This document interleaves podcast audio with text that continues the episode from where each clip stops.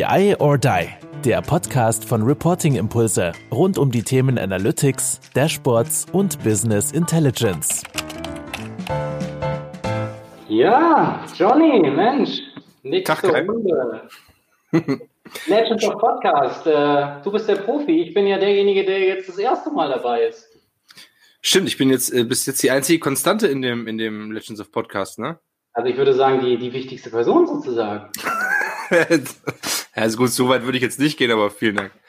Schön, wieder dabei sein zu dürfen. Auch die, die, die erste Person, die, die ich gefragt habe, im Sinne von, äh, hast du am 21. Zeit, ne? Also das, das muss ich jetzt schon mal festhalten. Mhm. Naja, hm. man tut, ja. was man kann. Man tut, was man kann. Nein, auf jeden Fall. Also äh, auf jeden Fall vielen, vielen Dank, dass du auch äh, heute wieder dabei bist. Ähm, wie gesagt, du bist die einzige Konstante. Ähm, wir wollen jetzt noch eine kleine Einführung mal machen. Ähm, ja, Markus, gibt es keine Vorturner. Ähm, Johnny übernimmt das jetzt. Aber vielleicht einfach nochmal ein bisschen was zu deiner Person kurz. Der eine oder andere, der ja vielleicht beim letzten Legends of Podcast dabei war oder auch unseren Podcast wie I or Die hört, kennt dich ja im besten Falle. Trotzdem, stelle ich doch einfach nochmal äh, ein bisschen vor. Und vielleicht kannst du auch nochmal was äh, zu Twitch sagen, in welchem Umfang du Twitch nutzt, äh, warum du es gut findest und mhm. auch so von, der, von der letzten Veranstaltung, was du da vielleicht gut, schlecht, was du so mitgenommen hast. Bevor wir dann unsere Legenden wieder auf die Bühne holen. Genau, bevor die, dann die Legenden wieder kommen. Also ich bin äh, Johann, äh, mein Gamer-Name oder mein äh, Alias ist quasi Johnny13, Johnny13. Ähm, ja, und ich bin quasi so, so ein bisschen, sag ich mal, auf äh, Twitch zu Hause. Also ich streame da aus Hobby, als, als, als mein Hobby äh, Videospiele und plapper halt Quatsch ins Internet. So, das mag ich sehr gerne. Und ähm, das hat sich dann zugetragen, dass der Andreas mich mal angehauen hat, hey, jetzt mit Corona und so weiter, wir können jetzt hier nicht mehr zum Kunden fahren, wir können nicht mehr wirklich arbeiten. Aber du streamst doch auf Twitch, sag mal, könnte man das irgendwie auch mit benutzen? Und was ist Twitch eigentlich? Dann habe ich ihm das so ein bisschen erzählt dass ähm, Twitch aus einer anderen Firma hervorgegangen ist und wurde dann auch irgendwann 2014, glaube ich, von Amazon gekauft für 970 Millionen. Ich habe die Zahl nicht mehr genau im Kopf, aber da ist schon ein bisschen Geld schon geflossen auf jeden Fall. Und Twitch ist mittlerweile Marktführer im Bereich ja, das ist ein bisschen schwierig. Streaming äh, und Gaming. Genau. Und ähm, wer die lange Version von dieser ganzen Firmengeschichte hören will, der kann gerne ja im, im YouTube das erste Legends of Podcast sich nochmal anschauen. Da habe ich das nochmal ausführlich erzählt. Und dann habe ich äh, also dem Andreas das eben gezeigt. Okay, wie funktioniert das? Was brauche ich alles? Was brauche ich für Hardware-Voraussetzungen und so weiter und so fort. Und dann hat er sich rangemacht, äh, mit dir und dem Rest von der Crew dieses Legends of Podcast äh, auf die Beine zu stellen und hat mich dann gefragt, hey, würdest du vielleicht ein bisschen Moderation mit übernehmen, ein bisschen auf den Chat mitgucken, vielleicht so ein paar Tipps mal mit einstreuen und so weiter und so fort. Und da habe ich gesagt, ja klar, mache ich sehr gerne. Und anscheinend war der Andreas da so begeistert von, dass du mich quasi jetzt als ersten gleich gefragt hast, ob ich das wieder machen möchte. Und damit ist schon meine Funktion heute erzählt. Ich äh, passe ein bisschen auf, dass alle gut zu hören sind. Höre immer mal in den Stream mit rein. Ich gucke äh, auf den Chat, sind schon sehr viel da und haben ganz schön äh, schreiben schon. Hallo und guten Abend und so weiter und so fort. Finde ich wunderbar. Und ja, beim letzten, beim letzten Legends of Podcast muss ich ja ganz ehrlich sagen, ich bin ja, wie gesagt, aus dem Gaming-Bereich, aus Hobby. Eigentlich bin ich Lehrer also auch noch Geisteswissenschaftler, oh mein Gott. Und ich muss ganz ehrlich sagen, dass ich beim letzten, beim letzten Legends of Podcast ich furchtbar wenig verstanden, um was es da ging mit BI-Tools und Power BI und dieser ganze Wahnsinn. Alles böhmische Dörfer für mich gewesen, aber es war unheimlich interessant, wie viel mehr einfach in dem Unternehmen noch steckt als, keine Ahnung, Chef, Sekretärin und Arbeitnehmer. So, was da alles noch für zwischen Stufen gibt, was das, was da benutzt wird, was da noch äh, alles vonstatten geht und so weiter und so fort und dass da eben noch diese ganze Branche dahinter steckt, die sich allein in diesem Dashboarding und so weiter ähm, beschäftigt, fand ich unheimlich interessant, weil man das ja von außen sieht man das ja gar nicht, sag ich mal. Gut, und wir werden alles geben, dass du vielleicht äh, diesmal nochmal mehr verstehst oder andere wo wir haben ja gerade eben auch schon gehört, äh, dass es letzte Mal auf jeden Fall gut war. Ähm, von dem her ja, holen wir jetzt einfach nochmal unsere Legenden ähm, vor äh, wie gesagt, Johnny ist in dem Sinne der, der wichtigste Mann, weil er das alles zusammenhält, äh, auch den, den Chat und die Sachen dann da kontrolliert, dass wir auch alle gehört werden und so weiter. Und ähm, von dem her, ja, ganz, ganz lieben Dank, dass du da wieder mit am Start bist. Und jetzt würde ich sagen, ähm, holen, wir, holen wir unsere Legends dazu, oder? Jawohl. Sehr gut, dann machen wir das mal. Also, die Kerstin, der Carrie, der Philipp und der Armin. Hallo zusammen. Hallo. Hi. Guten Abend. Hi. Ja, mega cool. Auch an euch, glaube ich, wieder ein, ein riesen, riesengroßes Dankeschön. Ich, ich halte das nicht für selbstverständlich, dass man sich um 19 Uhr äh, mit uns hier auch noch äh, auf die virtuelle Bühne wagt. Ähm, ganz, ganz lieben Dank. Ähm, und wir wissen ja alle jetzt auch noch nicht so genau, welche Fragen denn jetzt so wirklich auch um die Ecke kommen werden. Von dem her, der, der Start ist, sag ich mal, jetzt denkbar einfach weil ich einfach mal gesagt habe, okay, jeder darf sich mal vorstellen. Und ich habe vorher, man macht es ja häufig seltenst, dass man sich auch mal googelt und schaut, okay, was findet man dann so? Wir sind jetzt ja auch in einem visuellen Thema, von dem her habe ich jetzt nur mal nach den, nach den Bildern geschaut und ähm, würde sagen, wir lassen dem Armin da mal die Bühne, sich, sich als erster äh, vorzustellen. Ähm, und ich habe Armin gegoogelt und folgende Bilder sind, sind mir dabei aufgefallen. Zum ja. einen, dass der auch der BI or Die Podcast durchgeschlagen hat und ähm, es gibt auch noch ein Bild von meinem Bruder, böse gesprochen. Nein. Nein, Armin, also äh, sag einfach mal äh, ein bisschen was äh, zu dir. Was machst du so Schönes? Äh, du kommst ja ähm, aus dem an oder bist am schönen Bodensee, sind ja heute sehr schön verteilt äh, über die ganze Bundesrepublik, aber ja, was machst du so Schönes? Ähm, stell dich einfach mal vor, über was du gerne sprich, sprechen magst, welche Fragen am besten man dich interessieren kann. Ja, danke dir, Kai. Ja, ähm, genau, komme aus dem schönen Bodensee, genauer gesagt in Ravensburg. Kennt eine oder andere vielleicht über die Ravensburger Spiele. Arbeite seit 21 Jahren jetzt bald bei der Firma Fitter.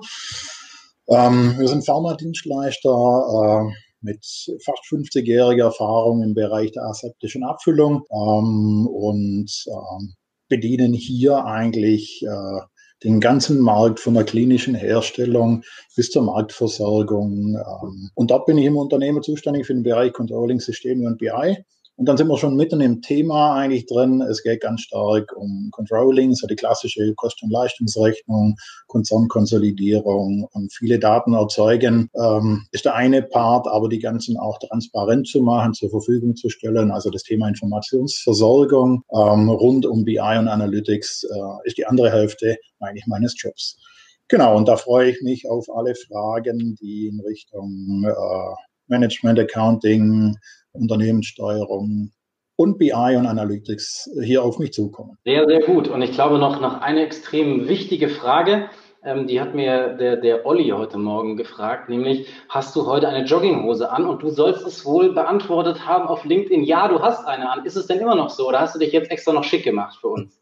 Nein, ich habe mich nicht, nicht extra schick gemacht. Das liegt daran, dass ich heute Morgen von daheim aus gearbeitet habe und dann ab glaube elf oder so hier im Geschäft war. Also genau, wenn man dann, wenn man dann im, im, im, äh, im, ja, im Süddeutschen ins Geschäft geht, dann, dann, dann muss man sich dann doch wieder, trotzdem, dass hier heute ja Tag der Jogginghose ist, äh, dass man sich da vernünftig anzieht. Genau, heute ist Jogginghosentag. Äh, Olli, genau, danke nochmal für diesen Hinweis. Äh, perfekt. Gut, äh, wir, wir gehen mal weiter. Wer, wer möchte, wer möchte als nächstes weitermachen? Gut, wenn, wenn keiner, wenn keiner hier schreit, dann guck ich mal, wer, was der nächste Tab ist. Ähm, das ist die Kerstin. Ja. Also die ersten, die ersten Bilder treffen ja dann fast schon und äh, dann ein bisschen Reporting-Impulse und dann sehr viel Kreatives auf jeden ja, Fall. Ja, den Namen neu, das ist, also grundsätzlich neu ist nicht so einfach zu googeln. Die ersten Jahre war das überhaupt nicht möglich, überhaupt ein Bild von mir irgendwo zu bekommen, weil alle ihre Bilder natürlich immer dann, alle Kerstins nennen ihre Bilder, wenn sie sie neu einstellen, irgendwann mal Kerstin neu underscore.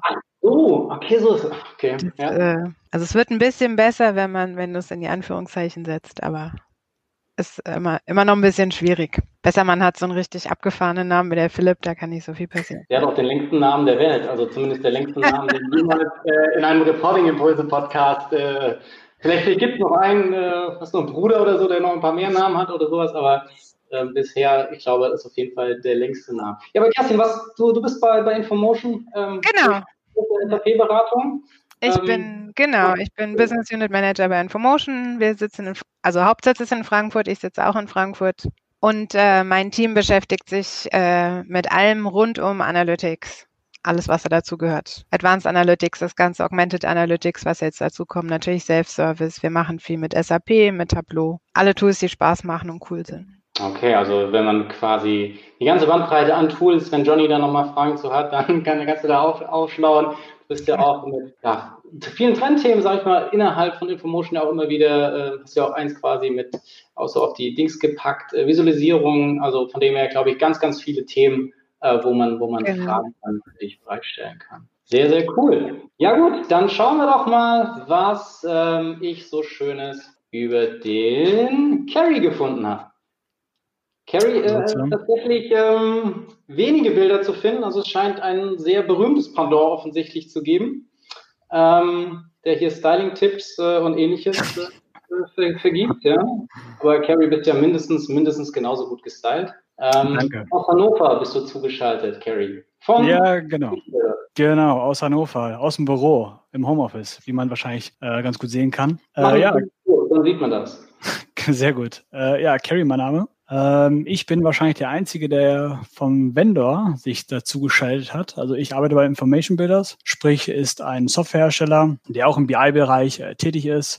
Nicht nur im BI-Bereich, also sprich halt auch alles, was so Datenqualität zu tun hat, äh, Integration und äh, da arbeite ich in Professional Services. Das bedeutet letzten Endes eigentlich übersetzt, also ich sage mal, das ist eigentlich die Beratung. Wenn äh, jemand äh, ein Information Builders Produkt kauft, dann äh, kommen wir sozusagen ins Spiel, also sprich halt äh, meine Wenigkeit und äh, meine, meine Kollegen aus dem PS-Bereich. Und äh, wir unterstützen dabei dann den Kollegen dann, ja, die, die Software so zu implementieren, dass man natürlich irgendwie das Beste aus seinen Daten halt rausholen kann. Und äh, das heißt also dementsprechend äh, bin ich ganz, ganz tief mit drinne bei der Implementierung. Deswegen hatte ich auf meinem Kärtchen draufstehen, äh, BI Engineering. Das ist ja eigentlich so ein, wieder mal wieder so ein BI Engineer, so ein Buzzword.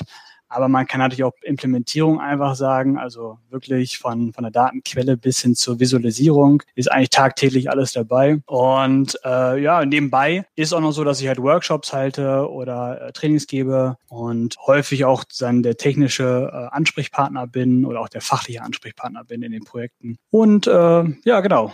Falls also irgendwelche Fragen dazu gibt oder so, dann stellt sie ruhig. Äh, ich versuche mein Bestes zu geben und die auch dann dementsprechend zu beantworten. Und ich freue mich drauf auf die nächsten zwei Stunden. Ja, sehr, sehr cooler Fall. Ich glaube, Carrie kann man auch ähm, zu vielen methodischen Sachen oder Ansätzen, Projektvorgehen und sowas äh, fragen. Also natürlich beantwortest du auch Sachen zu IBI, aber bist ja auch sonst, sag ich mal, oder das war ja auch schon in unserem Podcast so, dass wir jetzt ja nicht nur über IBI gesprochen haben, von dem her glaube ich, da ist, äh, können alle möglichen Fragen auch in, in ihm gestellt werden.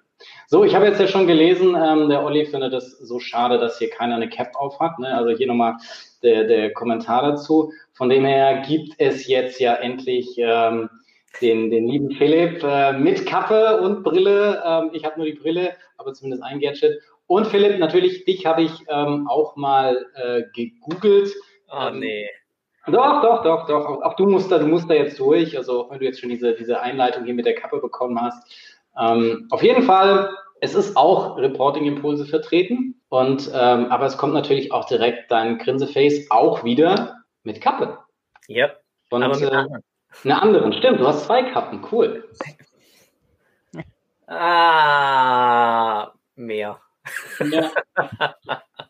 Wie, wie Andreas Jordan sammelst, sammelst du Kappen oder so? Nein. Äh, nee, ich finde es einfach nur, nur angenehm. Ich habe im äh, Sommer meistens längere Haare und dann äh, ist eine Cap ganz praktisch beim, beim Segeln und äh, beim Boot, weil Armin genauso wie du sitze ich auch am schönen Bodensee. Drüben dann aber auf der österreichischen Seite, nämlich äh, kurz vor Bregenz in Locher. Und äh, ja, Johnny, ich bin durch und durch Gamer. Das heißt, wir können auch, wenn uns das hier zu technisch wird, äh, können wir auch ruhig über das Zocken sprechen. Das können wir ohne Probleme machen. Genau. Ja, aber was, was machst du sonst noch, wenn, wenn, du, wenn du nicht zockst? Ähm, oder, oder wie haben sich unsere Wege so gekreuzt? Äh, vielleicht kannst du da ja auch noch ein paar, paar Sachen zu sagen. Unsere Wege haben sich über Andreas gekreuzt und da über irgendeinen Post, den Marco geshared hat und dann über, ich kann es nicht mehr hundertprozentig rekonstruieren. Aber auf alle Fälle äh, ich glaube, durch, durch einen Kontakt durch ähm, Andreas, dein Partner in Crime. Und ähm, was mache ich? Also ich bin der sozusagen entfernteste noch von dem, von dem ganzen äh, BI-Thema, weil ich komme eigentlich aus dem Marketing-Umfeld, aus, äh, explizit aus dem Digital-Marketing-Umfeld und ähm, habe dabei sehr früh angefangen, Daten auch in Digital Marketing, aber auch analogen Marketingkampagnen einfach einzusetzen, um sie zielgerichteter auszusteuern ähm, und dabei gemerkt, okay, hey, es gibt dieses tolle neue Tool Internet, ja, und wir haben diese tollen neuen Daten, also lasst uns doch mal überlegen, wie wir sowohl Werbung, Marketing zielgerichteter machen können, als auch ähm, im Endeffekt den Inhalt, den wir entweder auf Websites, in Videos etc. pp. halt irgendwie zielgerichtet optimieren. Und am Ende des Tages ähm, ist das sozusagen jetzt so ein Dreigestirn. Ich sitze halt immer auf einem Marketingstuhl. Ich programmiere sozusagen, seitdem ich irgendwie irgendwie äh, One oh, und ähm, kombiniere das halt alles immer, immer über das, das Feld halt halt von Daten und ähm, setzt da aber mehr oder minder ja also die gleichen Tools äh, ein, nutzt die gleichen Methodiken. Also das ist wir im Marketingumfeld haben uns da jetzt nicht irgendwie was Neues ausgedacht, sondern es ist halt noch immer mehr oder minder klassisch äh, Business Intelligence, wenn du über die Analyse fährst und wenn du dann halt ins Weiterverwenden die überlegst, wie kannst du diese Daten dann weiter einsetzen. Genau, da komme ich dann mit rein. Sehr, sehr cool. Also, dann haben wir uns auf jeden Fall mal grob unsere, unsere Legenden äh, kennengelernt, auch die Themen, ähm, die, sie, die sie da abgesteckt haben. Ja, jetzt ist natürlich die, die spannende Frage, ob ich jetzt hier meine äh, Fragen, die ich vorher schon äh, geschickt bekommen habe, rausziehen darf, muss, soll oder ähm, ob jetzt, wie gesagt, unsere lieben Teilnehmer, denn es liegt ja tatsächlich ähm, an euch, ja, dass, dass ihr uns äh, Fragen stellt, dass ihr meine, unsere wunderbaren äh, Legenden ähm, challenged. Ja? Also die sind äh, natürlich ganz heiß drauf, ähm, die ganzen Fragen ähm, zu beantworten, die ihr da mitbringt. Ihr könnt es aber auch auf, auf YouTube stellen, ähm, je nachdem, äh, wie das euch am liebsten ist oder was für euch so die, die Plattform der Wahl sein mag. Und ähm, deswegen, ähm, ja, wir freuen uns jetzt einfach auf die, auf die ganzen Fragen, die kommen werden. Ähm, der Johnny wird das auch alle so ein bisschen im Blick behalten, macht das ja jetzt auch schon, dass er die ganze Moder Moderation da im Hintergrund macht. Ich glaube, das würde ich tatsächlich nicht noch hinbekommen. Ähm, aber in dem Sinne gucken wir einfach mal, was da äh, in den, in den Chat schon so Schönes äh, reingekommen ist. Und dann beginne ich einfach mal äh, mit der, der ersten ähm, Frage, die ich jetzt hier so mal ähm, bekommen habe. Und da starte ich einfach mal hier mit äh, dieser. Die finde ich eigentlich ganz gut. Ein Dashboard für alle oder für alle ein Dashboard. Also es ist ja immer so ein bisschen diese Frage, kann ich mit einem alles erschlagen? Habe ich so diese eierlegende Wollmilchsau?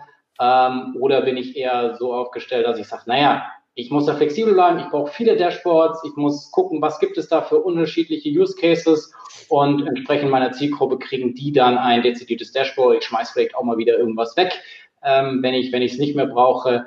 Da einfach mal die Frage, in die Runde. Wer möchte, wer fühlt sich da besonders? Ich bin jetzt frech und sage, du hast das schon gerade selbst beantwortet. Hätte ich so gerade gesagt. also definitiv nein. ja, never. Also, nee. Wie, also willst, ich, wie willst du Marketing oder Controlling oder Sales oder IT oder Customer Service oder das wird eine ziemlich große Tapete dann. Also gehen sieht das theoretisch so mit interaktiven Wänden oder so, vielleicht, aber. Gut, es ist natürlich jetzt auch ein bisschen äh, übertrieben gesprochen. Im, äh, aber es ist ja trotzdem auch, wir sind ja auch oftmals in Unternehmen drin und da gucke ich ja auch nicht immer auf komplett alles, aber trotzdem ist es ja so, dass viele versuchen dann mit einer Anwendung extrem viel zu erschlagen. Also das ist ja schon häufig auch ähm, die, die Beobachtung, die wir beim Kunden sehen, wo wir sagen, okay, da ist einfach extrem viel, was man versucht mit einem Dashboard zu erschlagen und dass man da dann auch wirklich immer wieder hm, ähm, aufräumen muss. Oder seht ihr das nicht so oder habt ihr das nicht, die, diese Erfahrung bisher gemacht? Vielleicht Kerstin kann da bestimmt ja auch aus einem weiten Fundus erzählen. Ja, ich habe mir, hab mir überlegt, ob eine gute Definition wäre, dass man so wenig Dashboards wie irgendwie möglich hat, weil die andere Richtung ist ja genauso äh, dramatisch, ja. Wenn du eins hast, was riesengroß ist, wie Philipp gerade gesagt hat, das, was wir ganz oft oder was, was, wem wir ganz oft begegnen, sind, dass jeder Fachbereich sein eigenes Dashboard hat und dementsprechend aber auch seine eigene Definition von KPIs. Es gibt kein, keine zentralen, einheitlichen Darstellungen und dementsprechend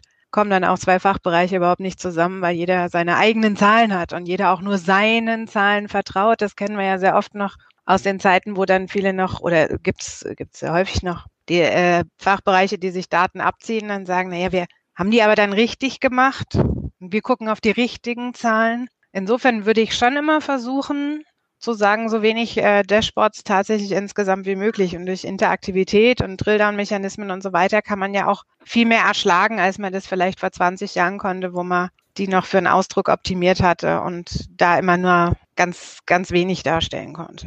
Ich kann ja mal kurz. Aus der ganz, ganz Unternehmens, also wie gesagt, es sind ja viele beratende oder Softwareunternehmen. Du bist ja jetzt wirklich direkt auch äh, als Endkunde aktiv. Äh, wie siehst du es? Also ich glaube, die Hauptthematik ist wirklich, man muss eine einheitliche Sprache sprechen, die Business-Semantik muss klar sein und das geht eben schon los bei einheitlichen Definitionen von Kennzahlen. Du musst für alle gleich sein. Die Datenbasis im Idealfall auch, ob ich das ja dann an verschiedene Frontends schiebe, ist nochmal eine andere Thematik. Aber ich brauche Klarheit, ich brauche einheitliches Verständnis, was die Kennzahlen aussagen, aber auf der anderen Seite das Thema kritische Datenelemente, also Analysemerkmale, die ich nachher nutze, auch da, die müssen einheitlich da sein und einheitlich verwendet werden. Da geht dummerweise natürlich schon ganz viel Arbeit los im operativen Prozess, weil wenn ich es dort richtig mache, habe ich es auf der Analytics-Seite einfach.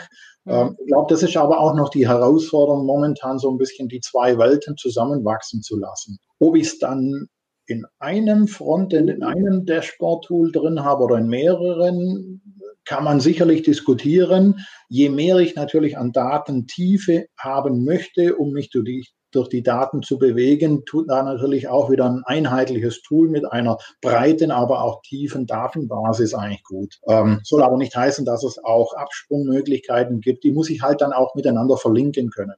Technisch wie auch von der, von der Business-Seite her. Ja. Und was nicht passieren darf, das ist das, was Kerstin vorher auch gesagt hat, das mhm. kennen wir ja aus der Vergangenheit. Da sitzen fünf Leute am Tisch, jeder bringt seine Zahlen selber mit äh, und wir diskutieren nicht, wie wollen wir das Geschäft steuern, was müssen wir entscheiden, sondern wer hat die besseren, die richtigeren Zahlen oder welche passen besser ins Spiel. Und jeder hat eine andere Erklärung, warum ja. sich Kennzahlen oder Ergebnisse in die eine oder andere Richtung bewegt haben. Das ist natürlich dann immer ein bisschen schwierig. Ich glaube, ein Thema, was auch wichtig ist, ist äh, eine einheitliche Visualisierung gar nicht tatsächlich, Armin, wie du gesagt hast, es muss gar nicht immer das gleiche Tool sein.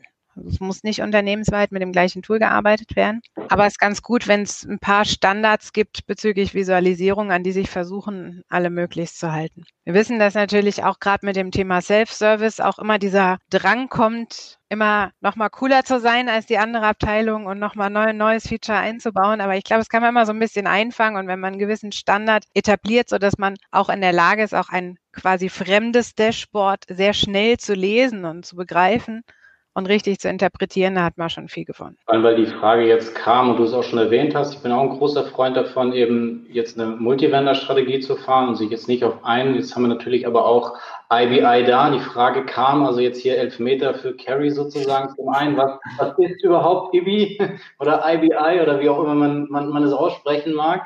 Und dann vielleicht auch noch dein, deine Sicht äh, Multivendor-Strategie versus ein Tool? Also äh, EBI ist äh, die Abkürzung für Information Builders Incorporation. Also äh, EBI ja, ist das Unternehmen, sprich halt einfach ein Softwareanbieter, hatte ich ja schon erwähnt. Also wir machen alles Mögliche von BI bis Datenqualität oder Integration. Fangen wir erstmal quasi unten an, Datenqualität dann und dann äh, ganz oben dann die Visualisierung. Und da geht's halt nicht nur darum, dass wir vielleicht irgendwie Self-Service anbieten, sondern wir können halt auch im Predictive-Bereich reingehen, Data Discovery, äh, Visualization, äh, also alles mögliche Portale, äh, Zeitpläne, ja, ist ja auch mal wieder so gefragt. Ja, ich möchte irgendwie per E-Mail was verschicken, ich möchte Daten offline irgendwie analysieren und so weiter und so fort. Und äh, ja, da gibt's halt sämtliche Möglichkeiten. Und am Ende des Tages sind wir einfach ein Anbieter äh, seit 45, über, über 45 Jahren jetzt mittlerweile am Markt, also kommen aus Amerika. Und äh, ich denke, das spricht eigentlich schon für sich, also 45 Jahre am Markt zu sein in der Softwarebranche, das ist äh, gar nicht so einfach, würde ich jetzt mal behaupten. Also da gibt es vielleicht äh, Microsoft, IBM, äh, ich glaube äh, HP oder so. Und dann ja, hört es auch schon fast wieder auf. Also das ist, äh, glaube ich, ganz, ganz einzigartig. Und äh, ja, aus unserer Sicht, also natürlich äh, sind wir immer äh, daran, dass äh, wir alles quasi mit uns machen. Ja, also den ganzen äh, Stack quasi abbilden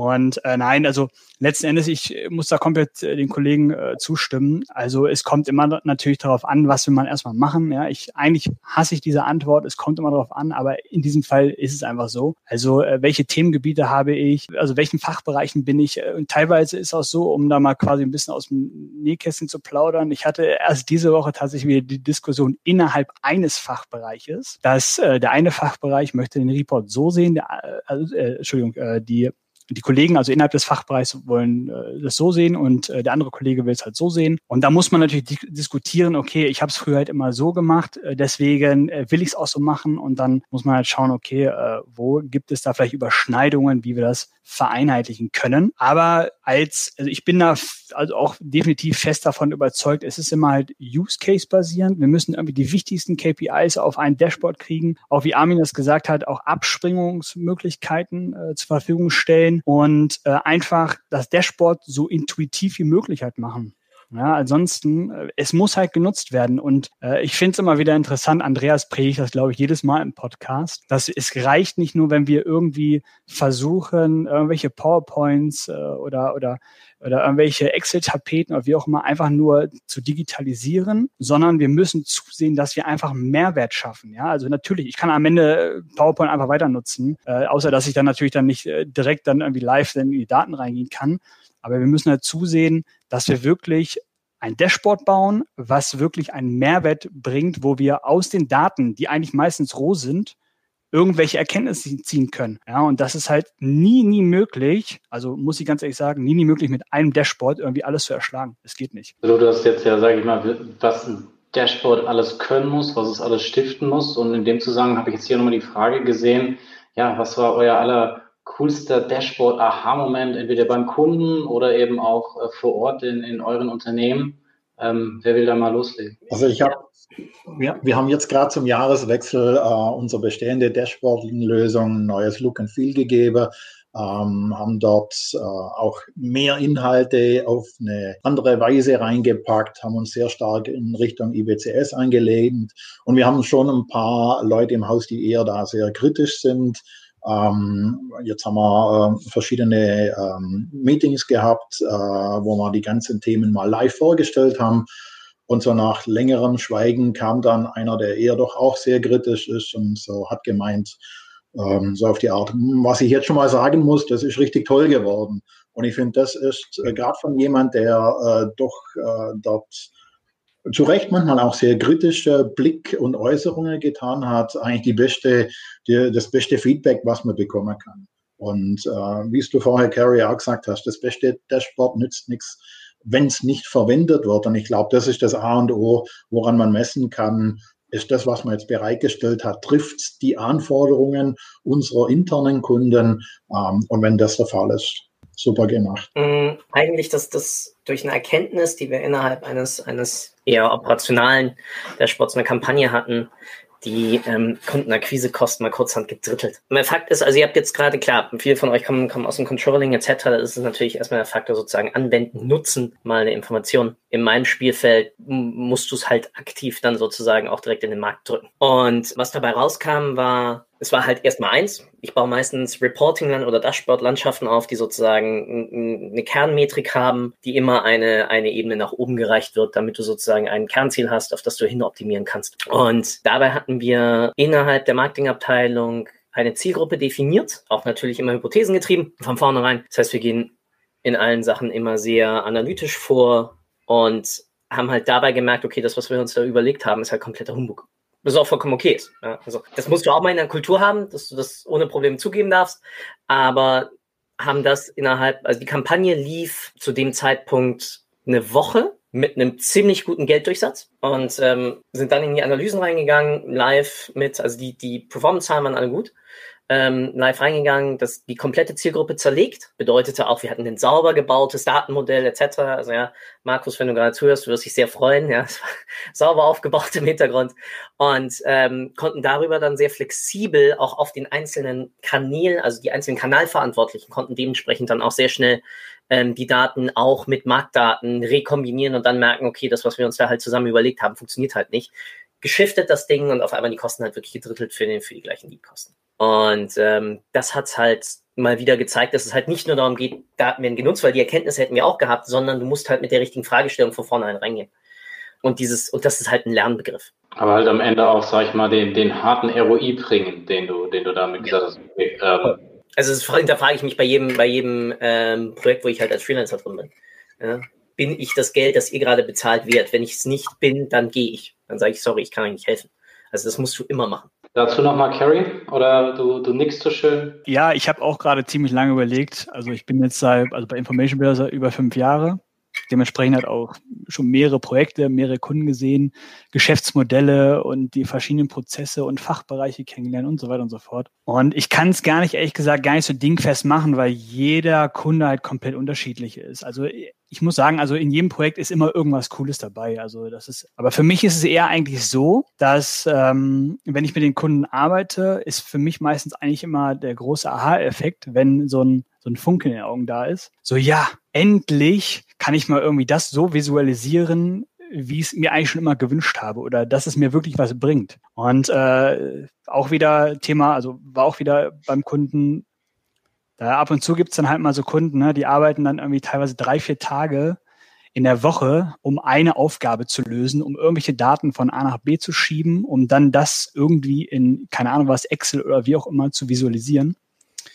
Und wenn man dann sowas ablösen kann und äh, aus drei oder vier Tagen wird dann vielleicht ein halber Tag, dann ist das für mich eigentlich eher so dieses, der Dashboard-Aha-Effekt, äh, weil ich sage, cool, das ist wirklich, wo man halt Geld einsparen kann und zusätzlich, sie haben jetzt irgendwie die Möglichkeit, eventuell weil wir irgendwie den Layer so aufgebaut haben, dass wir irgendwie Self-Service jetzt wirklich machen können. Also selbstständig wirklich arbeiten können mit den Daten.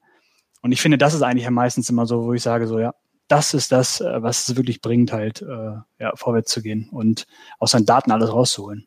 Aus seinen Daten alles rauszuholen und du hast jetzt letztendlich in diesem Sinne jetzt auch schon gesagt, okay, Self-Service, also se selbstständig die Daten nutzen, nicht mehr warten zu müssen, bis irgendjemand äh, die das im Zweifel zur Verfügung stellt. Und da habe ich nämlich jetzt nochmal eine konkrete Frage, nämlich an die, an die liebe Kerstin, äh, wo es hier direkt angesprochen vom, vom mhm. Olli in dem Sinne, wie du Self-Service siehst oder wie du es definierst, ob du es äh, in die Fachabteilung gibst oder ähm, wie, wie da deine Einschätzung ist. Naja, Self-Service, so, so stellen sie auch die, die Self-Service-Tool-Anbieter dar, bedeutet für mich, dass der Fachbereich und nicht explizit nur die IT in der Lage ist, sich entweder die Daten, die schon bereitgestellt sind, anders aufzureißen, anders zu visualisieren, Filter zu setzen selbst oder Dimensionen auszutauschen für verschiedene Kennzahlen oder dann, das ist dann der zweite Schritt, sogar selber Daten einzulesen, dazuzuspielen, vielleicht externe Daten dazuzuspielen zu Unternehmensdaten, diese Daten zu verknüpfen. Das ist dann schon so die quasi Endausbaustufe. Und im Grunde genommen heißt Self-Service natürlich, äh, ich erstelle ein Report oder ein Dashboard oder eine Analytics-Auswertung, das gibt es schon immer. Ja, insofern, ganz streng genommen gab es Self-Service auch vor 20 Jahren. Was sich jetzt geändert hat in den, so in den letzten fünf, sechs, sieben Jahren, ist natürlich, dass die Tools intuitiver geworden sind, dass es viel einfacher ist und dass man schneller die ersten Steps machen kann. Im Grunde genommen war aber schon immer alles eigentlich so ein bisschen Self-Service. Und es war immer nur eine Frage, wie man es organisiert und wer es nachher alles darf. Man, damals hast du die halt Power-User genannt. Dann haben okay, die also Power-User ihren. Definitionssache ist schon immer vorhanden, das so mehr oder weniger rausgenommen. Also Bitte nochmal? jeder macht Self-Service aktuell schon. Nochmal? Jeder macht aktuell schon Self-Service, weil es mehr oder weniger schon, schon immer für den anderen Wörtern vorhanden war. Wenn man naja, es ist, es ist natürlich auch dann äh, in den einzelnen Tools eine Berechtigungsfrage, wer es darf, klar. Aber wenn du die Berechtigung hast, wenn die Lizenzen da sind, dass du das tun darfst und du auch interessiert bist, dich ent, äh, entsprechend trainierst, dass du damit arbeiten kannst, dann ist das Self-Service. Armin, bei euch auch Self-Service im Einsatz oder? Ich, ich glaube, das ist ein, ganz, äh, ist ein ganz wichtiger Punkt, was Kerstin gerade gesagt hat. Zum Teil äh, oder wenn ich mir die Definition anschaue, gibt es Self-Service immer schon. Das ist dann viel, wenn ich mich durch ein gutes Dashboard navigiere und ich Filter und Selektionsmöglichkeiten habe, ist das so der erste Schritt von einem Self-Service. Ist Self-Service Reporting mehr, indem ich eben Themen konsumiere äh, und damit die Möglichkeit habe, mir selber über einen Standardbericht heraus, der starr ist, äh, mich mit den Daten zu beschäftigen und mir Fragen beantworte. Wenn ich dann dazu komme zu sagen, ich baue mir eigene Datenmodelle oder lade externe Daten oder lokale Daten noch dazu, dann hat es natürlich eine andere Dimension und braucht dort deutlich mehr auch an technologischer Unterstützung. Aber dieses Self-Service haben wir ja natürlich auch an mehreren Stellen. Also wir verlagern ja auch Verantwortung deutlich mehr in die Bereiche rein. Steuerungsverantwortung. Das ist ja das, was man auch immer wieder diskutiert. Äh, beziehungsweise was so vor ein paar Jahren mit einem schönen äh, Slogan mal durch die Welt ging, der Controller ist tot, es lebe das Controlling. Ja, weil immer mehr Steuerungsverantwortung in den Fachbereich geht. Und jetzt muss ich natürlich auch die Controlling-Tätigkeit im Grunde genommen genauso dezentralisieren. Das sind dann alte Business-Analysten, die jetzt im Fachbereich sitzen. Also ja. eigentlich ist das auch nichts anderes. Und jetzt kommt natürlich die Tool-Thematik noch ein bisschen mit dazu. Äh, und dann sind wir wieder bei dem Punkt von vorher auch. Wenn alle das selber machen, aber wenigstens die gleiche Datenbasis und die gleichen äh, Definitionen nutzen und die gleiche Business-Semantik verwenden, ist das erstens gar nichts Schlimmes und führt dazu, dass wir dann auch hier deutlich mehr an Geschwindigkeit aufnehmen können. Wenn ich das aber nicht mit der entsprechend richtigen Governance begleite, dann kann es auch ganz spannend und gefährlich werden. Und ja, bei uns kommt das Thema Self-Service auch ähm, wie überall, glaube ich. Ähm, und die Frage ist halt auch, wie bringt man das ins gesamte Spiel mit rein? Wie stellt man sicher, dass es auch koordiniert genutzt werden kann? Ähm, weil nur eben äh, ein Tool bereitstellen und dann mal alle drauf loslaufen lassen, ähm, das hilft, damit die Leute sich mehr mit Daten beschäftigen. Ob man dann immer gleich damit in Richtung Steuerung gehen muss und Entscheidungen trifft, ohne eine gewisse Qualitätsprüfung drüber zu haben, ist sicherlich die Frage. Da muss aber auch jedes Unternehmen seinen Weg finden. Das Wichtige ist ja, glaube ich, dass überhaupt mehr oder immer mehr mit äh, datengetriebenen Entscheidungen gearbeitet wird. Ja, wir müssen einfach ein bisschen wegkommen von diesem Bauchgefühl und das Bauchgefühl wurde eben auch ganz viel äh, dadurch forciert, dass man nicht die notwendigen Informationen hatte. Und je mehr ich selber machen kann, je besser die Daten sind, je höher die Datenqualität ist, desto eher kann ich natürlich auch datengetriebene Entscheidungen treffen. Ich hätte noch mal eine Anmerkung, also quasi aus, aus der Vendor-Sicht mal wieder.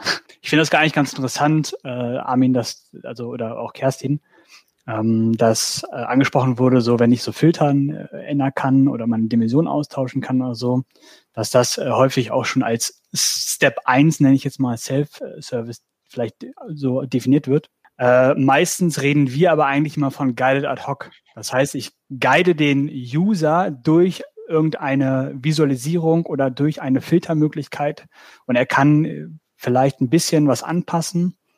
Äh, das war es dann aber auch wieder. Und also für uns oder beziehungsweise für mich ist eigentlich Self-Service genau das, was ich gerade angesprochen hatte, diese Selbstständigkeit. Also mittlerweile, wir sprechen ja schon seit Jahren darüber, über Self-Service. Also keine Ahnung was, äh, Gartner hat da ja schon vor, ich weiß nicht, zehn Jahren angefangen, Self-Service. Irgendwann haben sie gesagt, alles nur Self-Service. Der ganze Markt wurde irgendwie umgekrempelt. Und das haben wir auch äh, selber als, als äh, also Information Builders natürlich auch gespürt, ja, dass äh, wir müssen dann halt natürlich auch äh, damit gehen. Aber ich finde, mittlerweile ist, sind wir eigentlich an dem Punkt, dass es geht nicht darum, quasi, dass ich selber mal vielleicht mir meinen Report zusammenbauen kann, sondern ich finde, mittlerweile geht es eigentlich darum, selbstständig, ohne eigentlich irgendwie großartig Know-how haben zu müssen, wie ein Tool funktioniert, wie ich vielleicht irgendwas visualisieren muss, das ist eigentlich natürlich immer die Grundvoraussetzung, dass ich halt irgendwie, keine Ahnung, intern irgendwie die, die, die Information bekomme, aber dass ich so schnell wie möglich an meine Daten komme, selbstständig, ohne dass ich vielleicht die IT irgendwie mit ein, einbeziehen muss. Die IT ist natürlich immer ein Counterpart. Die müssen irgendwie immer dabei sein. Die, keine Ahnung, die, die bieten die Plattform an, die, die hosten die Datenbanken und so weiter. Aber dass ich halt auch vielleicht schon auch aus dem Fachbereich Daten modellieren kann, ohne dass ich die IT äh, dazu irgendwie beauftragen muss oder wie auch immer, sondern ich kann halt selber wirklich an die Daten halt rankommen und, und das umsetzen, was ich halt haben möchte. Und das ist für mich mittlerweile eigentlich so dieses wirklich das absolute aus, aus, ausschlaggebende äh, Self-Service. Die ja. Eigendynamik, die daraus entstehen kann, wenn jetzt jeder plötzlich eben losläuft und mit seinen Ideen und Natürlich kann es auch wieder seine, seine, seine Problemchen mitbringen, fair. Aber ich glaube, diese Eigendynamik, die daraus entstehen kann, die ist extrem viel wert und die wird das Unternehmen massiv voranbringen. Das wird an vielen Stellen krachen und es wird an vielen Stellen Probleme logischerweise hervorrufen. Aber ich sage mal, dadurch, dass dann plötzlich Menschen miteinander diskutieren oder selbst Initiative ergreifen, ich glaube, das ist immer das größte Gut, was du eigentlich in einem Unternehmen erreichen kannst. Definitiv, ja. Kerstin, wolltest dazu auch noch was sagen? Ja, also das, das, was du jetzt eben umschrieben hast, Carrie, ist ja sogenannte Self-Service Data Preparation. Ja, also dann, wenn ich mit den, die, Daten selber aufbereite, das ist für mich so die, die letzte Ausbaustufe. Das kann man oder ist natürlich aber auch nicht sinnvoll, wenn man das komplett im Unternehmen streut, weil das ist dann tatsächlich richtig anspruchsvoll. Ich muss eine gewisse Datenkompetenz haben, um überhaupt in der Lage zu sein, die Daten richtig zu modellieren, damit nicht schon Humbug da ist, bevor ich überhaupt anfange, irgendwas zu visualisieren. Beim Visualisieren kann man ja auch noch, da können, kann man auch noch in ganz schön viele Fallen immer treten, je nachdem, wie, wie versiert man ist oder wie, wie gut man ein Gefühl dafür hat, ob man noch auf dem richtigen Pfad ist oder irgendwelche Kennzahlen falsch aggregiert hat. Äh, in der Datenmodellierung ist das aber natürlich noch mal eine Stufe härter. Ich nehme wahr, dass wir bei vielen von unseren Kunden dass die auch äh, natürlich total abfahren auf irgendwelche Tools, die sehr sexy sind, die, die sehr cool aussehen, wo ich auch viel Interaktivität einbauen kann. Ne? Und zu einem gewissen Teil reicht es auch schon, wenn du ein richtig cooles Dashboard präsentierst, was, was möglichst flexibel ist, was ganz viel Interaktivität eben ermöglicht durch Filtern, durch Drillen, durch sonst was ist. Also eben nicht nur die eine Sicht hast, sondern da, da viel individualisieren kannst. Wenn das gut gemacht ist, dann ist der Drang gar nicht mehr so groß, noch ganz viel Self-Service machen zu wollen. Das ist ja immer nur dann, oder dann, dann äh, wir kennen alle den, den Begriff von der, von der Schatten-IT und dem Schattenreporting, dass sie, dass die Fachbereiche haben. Der Drang ist dann immer besonders groß, wenn das vom Unternehmen her vorgesehene Tool oder das Reporting, was angeboten wird, wenn das eben extrem schlecht ist, unflexibel, alt, vielleicht auch nicht die interessanten Sachen darstellt. Und dann besorgt sich immer jeder noch eine, noch eine individuelle Lösung. Also ganz, ganz aufhalten kann man sowieso nicht quasi oder verbieten. Ja, dann macht es eben jeder unterm Tisch. Aber das nehmen wir auch wahr, dass, äh, dass das Wichtigste ist, dass wirklich die Sachen attraktiv aussehen, dass sie gut aufgebaut sind, dass die Datenqualität sehr gut ist. Das ist natürlich am mit eigentlich fast am allerwichtigsten. Ja, wenn du schlechte Daten hast, ist egal, wie schön bunt das ist und was du alles klicken kannst und wo noch irgendwo ein Detail aufgeht, dann guckst du es dir auch nicht an. Du hast jetzt schon ein bisschen so angerissen, was macht eigentlich ein gutes Dashboard aus? Ähm, Philipp, Philipp, hast du bestimmt auch eine Meinung zu, oder? Ja, aber die ist ein bisschen konträr. Ja, das finde ich gut, deswegen. Weil ich immer der, der, der, der Freund von einer, von einer reinen, ähm, sozusagen, äh, von einem reinen Self-Service bin. Ja, weil, also wir hatten es auch schon im Chat, natürlich, ähm, Carrie, wenn man auf, auf sozusagen Datenmodellierungsebene runtergeht, etc., dann komme ich auf einmal in, in kulturelle Probleme, weil ich auf einmal unterschiedliche Definitionen habe. Beispiel aus der Startup-Landschaft Berlin, da hast du dann auf einmal so die Frage, ja, wie definiert ihr denn eure Kundenakquisekosten? Und dann kommt der Sales zu dir und sagt halt, da ist A, B und C drin. Und da kommt Marketing zu dir und sagt halt, da ist A und C drin. Geil. Richtig geil. Beide optimieren dann aber auf irgendwas, das auch noch zusammen funktionieren soll. Ja, und da fliegt es dir schon mal das allererste Mal um die Ohren. Und solche Späße hast du halt immer wieder. Ja? Das heißt, du brauchst, das, das Thema hatten wir ähm, letztens auch schon einfach äh, ein gewisses Niveau von, von, von Data Literacy, sonst kannst du dir alles andere in die Haare schmieren. Was aber wiederum auch bedeutet, dass du als Organisation auch die Sache hast, dass du deine Mitarbeiter enablest oder befähigst, lass uns mal im, im, deutschen Sprachgebrauch bleiben, dass sie das Ganze auch lernen, ja, und das lernen sie aber nur dadurch, dass sie Fehler machen, dass sie es ausprobieren. Und deswegen ist für mich halt Self-Service ein sehr starker Bereich von Leute wirklich mal drauf loszulassen, selbst zu bauen, selbst zu filtern, etc., dabei auch Fehler zu machen und dann aber auch mit jemandem in dieses Gespräch reinzugehen. Das heißt, ein Tool, Self-Service, können alle Tools. Also theoretisch kann ich dir auch eine Self-Service-Ökonomie auf, auf Excel aufbauen. Mögen jetzt manche Vendor nicht hören, aber das geht halt ohne Problem. Ja, erst recht mit Power Query etc. Aber die wirkliche, der wirkliche Hebel dahinter ist, wenn du es dann halt hinkriegst, dass sich die Leute, wie du, Kai, schon sagtest, dazu dann austauschen, am Wasserspender gegenseitig dann kurzerhand mal zeigen und damit ins Gespräch kommen und dann wieder zurückgehen, Sachen vielleicht nochmal nachpflegen. Im Marketing bedeutet das eiskalt, dass wir einfach auch für jede Kampagne, wie ich schon sagte, neue Dashboards aufbauen. Dass auf einmal der ähm, Social Media Manager von Facebook sich hinsetzt und sagt, okay, ich will jetzt diesmal aber von denen einfach Posts aus der und der Kategorie das Ganze einfach mal durchanalysieren und ab jetzt einen Livestream mitlaufen haben. Natürlich sind wir im Marketing da einfach ein bisschen schneller, frech gesagt, weil wir schneller auf den Markt reagieren müssen. Ja, das ist jetzt nicht, dass wir besser oder schlechter oder sonst was sind, sondern wir haben einfach einen anderen Use Case da drumherum. Und ähm, dementsprechend arbeiten wir natürlich auch mit ganz anderen, nicht unbedingt Datenmengen, ähm, aber die Anzahl der Datenquellen, die wir innerhalb eines Dashboards verwursten, ist halt auch nochmal ein anderes. Und dadurch entstehen halt dann wiederum Fehler. Und deswegen brauchst du da auf alle Fälle dann das ganze Thema sauberes Daten, saubere Daten, Data Governance, saubere Definitionsgrundlagen für die einzelnen Teile. Und deswegen das, was, was Andreas auch gerade angesprochen hatte zum Thema ähm, Marketing und, und Daten, ist ähm, die Grundlage, wie ich schon einleitend sagte, ist noch immer die klassische ähm, Definition, die sozusagen seit, seit den 80er, 90er Jahren in, in Unternehmen mitläuft. Ja, Daten, Nutzen, Taler. Der Kernunterschied ist, dass all das, was in einem Marketing-Dashboard halt drin ist, muss ich dezidiert in Handlungen umsetzen können. Wenn ich das nicht kann, und Kai, du hast es so schön gesagt, das Ding muss ein, muss ein Return on Invest schreiben, dann kann es in die Tonne fliegen. Weil dann verbrenne ich aktiv zweimal Geld. Einmal für die Akquise, weil ich zahle den Kanälen Geld oder ich zahle meinen Marketingmanagern Geld oder ich zahle demjenigen, der meinen Inhalt schreibt oder meinen Videoschnitt zahle ich Geld. Wenn ich aber aus den Zahlen nicht gelernt habe, für wen das Ganze ist und warum ich das Ganze machen soll, ja geil, dann zahle ich doppelt. Absolut, aber wie gesagt, haben wir, also wie gesagt, viele jetzt ja auch, sage ich mal, im klassischen Controlling jetzt von, von euch oder BI unterwegs, schmeißt ihr Dashboards weg? Gibt es diese Fehlerkultur in dem Sinne, okay, haben wir falsch gemacht, äh, fangen wir wieder neu an oder muss man da um seine Karriere dann schon fast fürchten? Also vielleicht äh, Armin, Kerstin, Carrie, da, da nochmal zu? Wegschmeißen ist sicherlich äh, eine Frage, ob es gleich so weit geht, aber ich glaube, eine dauerhafte Weiterentwicklung ähm, muss stattfinden.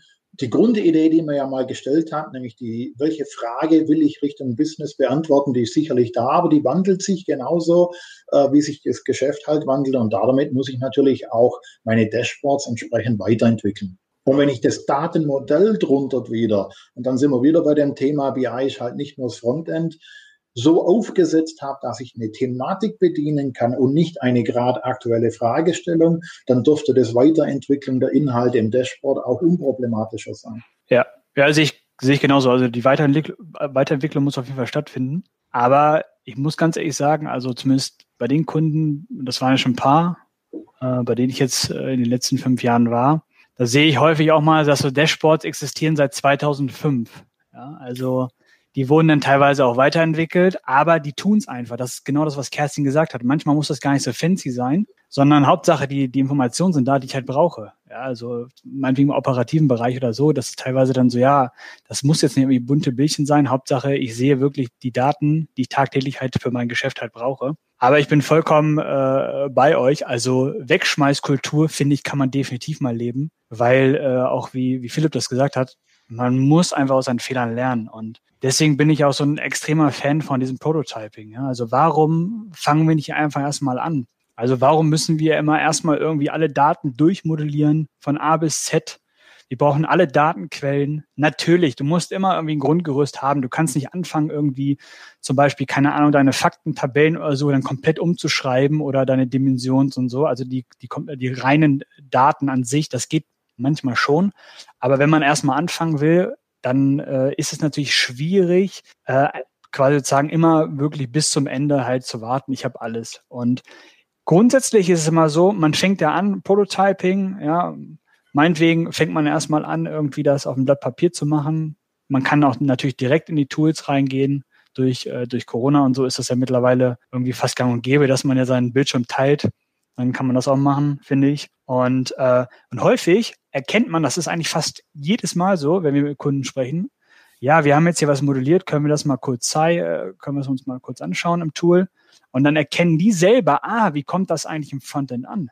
Also sind das eigentlich die Daten, die ich erwarte? Also ich mache mach meinetwegen sonst immer meine Standard-SQL-Abfrage und dann versuche ich das mal zu visualisieren und denke so, hm, Moment mal, äh, da fehlt mir eigentlich also eine Information, damit ich eigentlich genau das halt visualisieren kann, was ich halt brauche. Und, äh, und genau durch Prototyping erkennt man halt solche Sachen. Und ich glaube, da gewinnst du natürlich auch die notwendige Geschwindigkeit, die es braucht. Und ähm, das wird ja oftmals auch mit Self-Service aus meiner Sicht verbunden, diese Geschwindigkeit zu gewinnen. Und das kann natürlich eben dann auch äh, ein geschickte Methode, die jetzt gar nicht so sehr auf das Tool zurückgreift, dann natürlich auch mit sich bringen. Aber Philipp, du wolltest. Frage an euch. Messt ihr aktiv mit, wie eure Dashboards eigentlich genutzt werden? Und reportet ihr das intern dann bei euch? Ist eine Sache, die ich relativ bei jetzt bei Kunden immer mehr, also seit so zweieinhalb Jahren oder so, wirklich den aktiv vorlege, besonders dem C-Level, CFO, ähm, CIO, CDO etc. dann sage, hey, du hast mich gerade dafür bezahlt, dass ich euch das und das baue. Das sind übrigens mal die Nutzungszahlen. Kannst du jetzt ausrechnen, was welches Dashboard gekostet hat. ist wunderbar, diese Erkenntnis so. Das ist ein Traum. Ähm, ich kann es nur empfehlen. Also ich kann wirklich, viele Tools bieten das standmäßig ein. SAP habe ich nie benutzt und, und auch bei eBay weiß ich es nicht, in, inwiefern die Sachen sozusagen mit drin sind. Aber ein Dashboard, also sozusagen so eine Art Meta-Reporting über das eigene interne Nutzungsverhalten und den Informationszugewinn zu haben das ist Gold wert. Ja, weil wie viele Dashboards wurden neu erstellt, wie viele wurden rekalibriert, wie viele wurden verändert. Auch bei solchen Sachen, ähm, Carrie, wie du sagtest, okay, die hatten ein stabiles Dashboard über die letzten 10, 15 Jahre, das kann ja gut sein. Aber mir kann keiner erzählen, dass über die 10, 15 Jahre sich die Strategie des Unternehmens nicht geändert hat. Das heißt, es hätte sich etwas in diesem Unternehmen an Definitionen, an Filterung etc. ändern müssen. Definitiv, das, das findet ja auch statt. Also die, die Weiterentwicklung ja. findet statt. Nur ich, was ich nochmal sagen wollte, die ersten Entwicklungen sieht man tatsächlich, also auf Code basiert war das Ganze, dass die ersten Kommentare von 2005 halt dort drin waren. Ne? Das ist ja auch legitim. Also, ja. Aber ich meine, absolut äh, guter, guter Punkt. In dem Sinne, Track Dears, also ich kenne es auch nur seltener, muss ich äh, fairerweise sagen. Manchmal kommen dann auch so, ich kann, kann ich auch aus Projekten erinnern, wo es dann manchmal auch äh, ja, im ersten Schritt erstmal zu, zu Demotivation geführt hat, aber man dann wieder gemerkt hat, okay, es ist halt nicht nur, dass ich ein tolles Produkt irgendwie hinstelle und, und, dann, und dann funktioniert es auch schon, sondern ich muss vielleicht halt auch mal selbst aktiv Philipp hat es vorhin gesagt, ich muss es in den Markt drücken. Also ich muss ja dann auch äh, die, die Leute vielleicht an der einen oder anderen Stelle informieren oder irgendwie abholen oder interne Promotion machen, damit es das jetzt gibt, dass es jetzt besser, schneller, weiter und so weiter geht. Ähm, aber da nochmal ähm, zu vielleicht auch Armin, kann, hast du aus, aus deinem Kontext, wo du sagst, wir haben es tatsächlich mal getrackt oder du hast ja auch viele Maßnahmen, sage ich mal, wo du intern machst, damit du halt ja auch solche Sachen, äh, damit es vielleicht auch von vornherein schon besser genutzt wird. Ja, ich glaube, das Tracken ist ganz wichtig und äh, nicht nur um nach außen hin zu zeigen, was man macht, sondern auch selbstkritisch mit sich umzugehen und zu schauen, wie viel bringt man voran.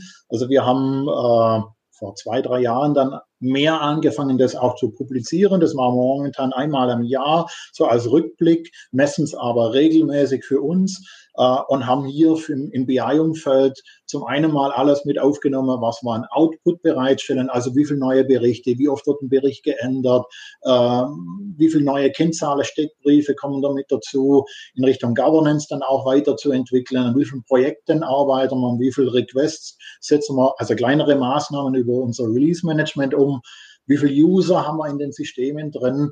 Äh, ich glaube, das ist ganz wichtig, aber auch gegenübergestellt, wie viel Ressourceneinsatz haben wir monetär wie auch an Personalressourcen. Einfach, das muss auch immer angenehmer, äh, angemessener Verhältnis sein. Und äh, gerade auch äh, die Dashboard-Nutzung jetzt nach unserem ähm, neuer Redesign äh, schauen wir uns natürlich ganz intensiv an, äh, sehr, sehr zeitnah auch, wer ist wie oft drauf, äh, welche Ebenen schaut er sich an. Wir haben da auch über vier Ebenen von einer äh, hochaggregierter Kennzahlerkachel rein in themaspezifische Details das Ganze aufgebaut. Und das ist natürlich jetzt auch mal die ersten zwei, drei Monate ganz wichtig zu sehen, wie hochfrequentiert ist der eine Bericht, ähm, geht da niemand drauf, dann muss ich mir überlegen, da ein Redesign reinzugehen. Äh, und das sind ganz wichtige Inputs. Also das parallel auch zu äh, schon ähm, eingestellte Review-Meetings mit den Fachbereichen, die wir auch nach zwei, drei Monaten machen, ist ein wichtiges Feedback, äh, das man bekommen muss, um zu sehen, sind wir richtig unterwegs gewesen, haben wir die Bedarfe richtig aufgenommen und auch richtig gedeutet. Ähm, und selbst wenn man da natürlich äh, in enge Abstimmungsschleifen das Ganze jetzt umgesetzt haben, vom Paper Prototyping bis zum Mockup, äh, ist es dann nochmal was anderes, wenn man die Dashboards dann produktiv draußen hat. Äh, und ich glaube, das ist einfach ganz wichtig, um da eine eigene Qualitätssicherung auch zu betreiben. Ich glaube, es ist halt einfach auch dieses, jedes Produkt, also auch jedes Dashboard hat irgendwie so einen Lebenszyklus. Und, ähm, und da muss man halt immer wieder schauen, wann musst du nachschärfen und das über das Tracking kriegst du das halt auch raus. Wird es uninteressant und Philipp wahrscheinlich sagt dann, okay, wegschmeißen in dem Sinne, weil er sagt, okay, viele kleine und sehr aktiv und ähm, wenn es nicht mehr genutzt wird, dann weg damit, ja. Oder halt dann zu überlegen, wie es ja auch viele Autohersteller machen, Redesign, Relaunch, whatever, neue Serie rausbringen, was auch immer ähm, und, das ist, glaube ich, ähm, sehr, sehr entscheidend. Aber eine andere Sache, was ja auch Redesign, neues Tool etc., Cloud ist ja auch logischerweise immer wieder ein Thema. Und ich habe da schon ewig so eine, so eine Frage hier, ähm, die ich gerne schon mal, schon mal loswerden wollte. Und zwar, ja, wir haben Webby im Einsatz, sind zufrieden. Die SAP sagt, wir müssen in die Cloud wechseln. Müssen wir das wirklich? Ich glaube, Kerstin, Kann das bestimmt, äh, auf jeden Fall. Hat das eine Meinung zu, sagen wir es mal so.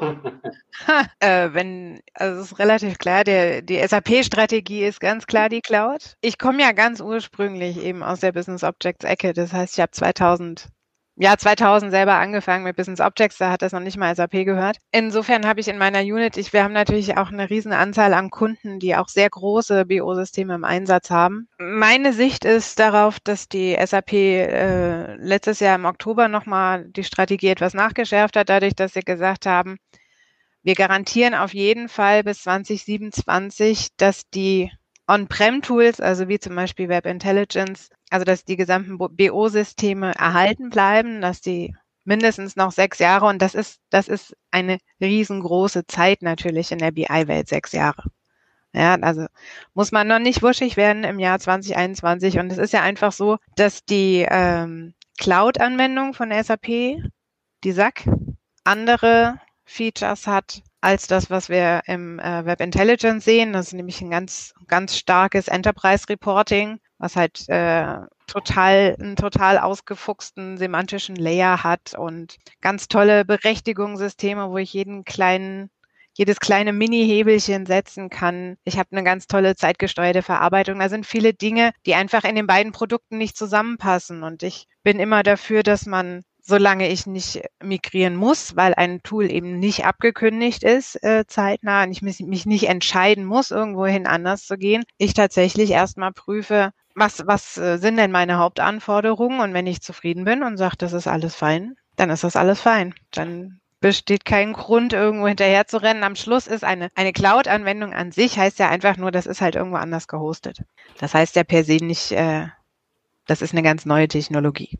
Aber gibt es wirklich noch, also ich meine, Cloud, das ist ja jetzt ja nicht nur SAP-Strategie, es ist ja wirklich an, an vielen Stellen, äh, viele Unternehmen setzen da drauf. Ist es wirklich sich noch zeitgemäß sich nicht zumindest damit auseinandergesetzt zu haben, um eine qualifizierte Meinung darüber zu haben? Ich glaube, da sind wir uns doch alle einig. Also auch wenn ich mit meinem bisherigen super yeah. zufrieden bin und alles toll und ich habe jetzt noch sechs Jahre und äh, brauche da keine Bewegung fair. Aber ich muss doch auf jeden Fall mich damit beschäftigen, oder? Ja, du musst ja, du musst ja unterschiedliche Szenarien unterscheiden, ja. Ob du, ob du äh, Software as a Service, ob wir davon sprechen oder ob wir einfach nur davon sprechen, dass, dass ein Server in der, in der Cloud gehostet wird. Das ist ja dann einfach nur tatsächlich ein anderes Rechenzentrum. Und es ist gerade im Analytics-Bereich natürlich auch so, wenn du, wenn du nur die Software in der Cloud hast, ja, dass, dass du immer Herausforderungen hast mit den Themen, äh, was mache ich mit der Performance? Sind meine Daten überhaupt schnell genug? Was ist mit Vorerzeugung? Muss ich dann die Daten hochpumpen? Kann ich ad hoc, bin ich, bin ich da schnell genug? Kann ich so eine Art Hybridansatz fahren, den zum Beispiel die SAP jetzt auch als, als Anbieter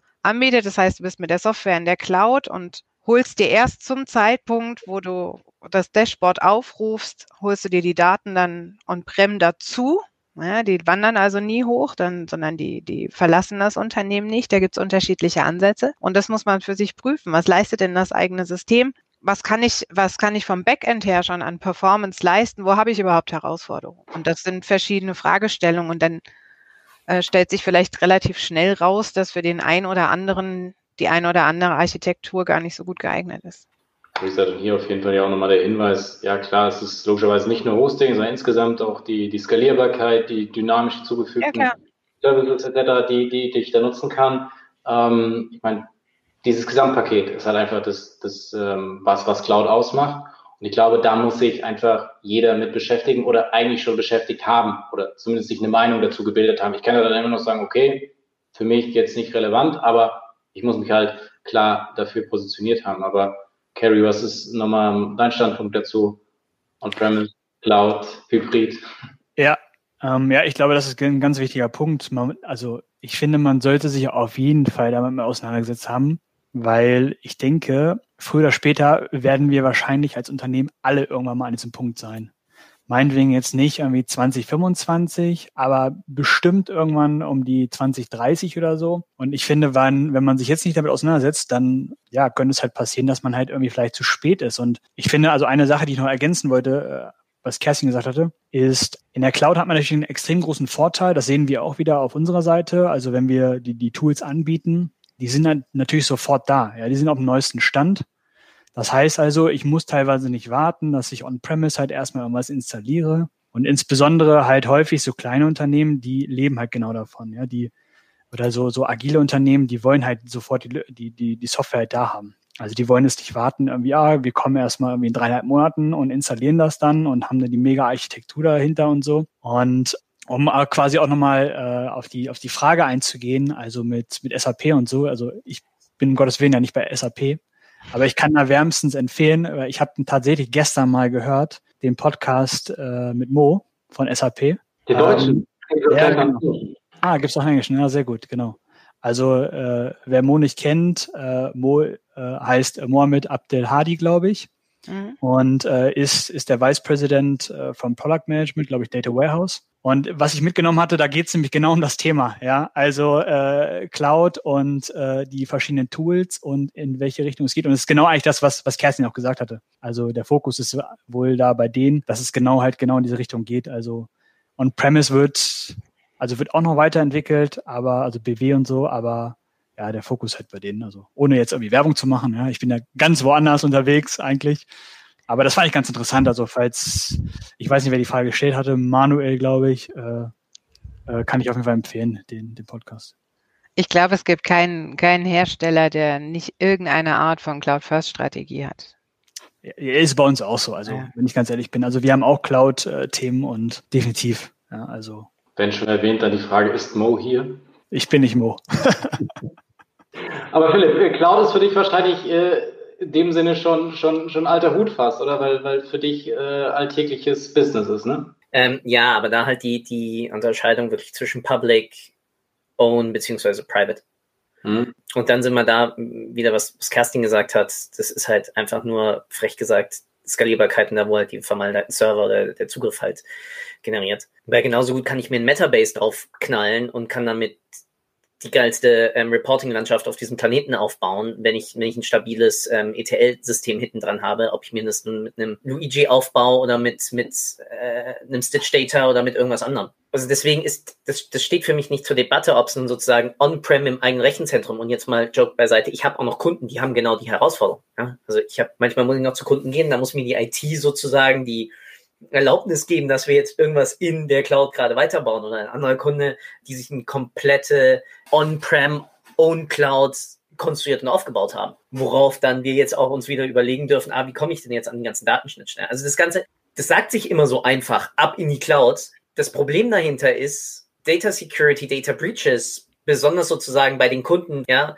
und auch bei Armin, bei euch, ja, ist halt was ganz anderes, ja. Ich hantiere halt sozusagen nicht in den Ranges, in denen sozusagen teilweise eure Kunden liegen. Das wäre schön, dann sehe mein Bankkonto anders aus, aber und da liegt, da liegt halt ein komplett anderer Faktor, ja. Also da hast du wirklich dann, dann in einer, in einer IT-Security hast du einen komplett anderen Hebel.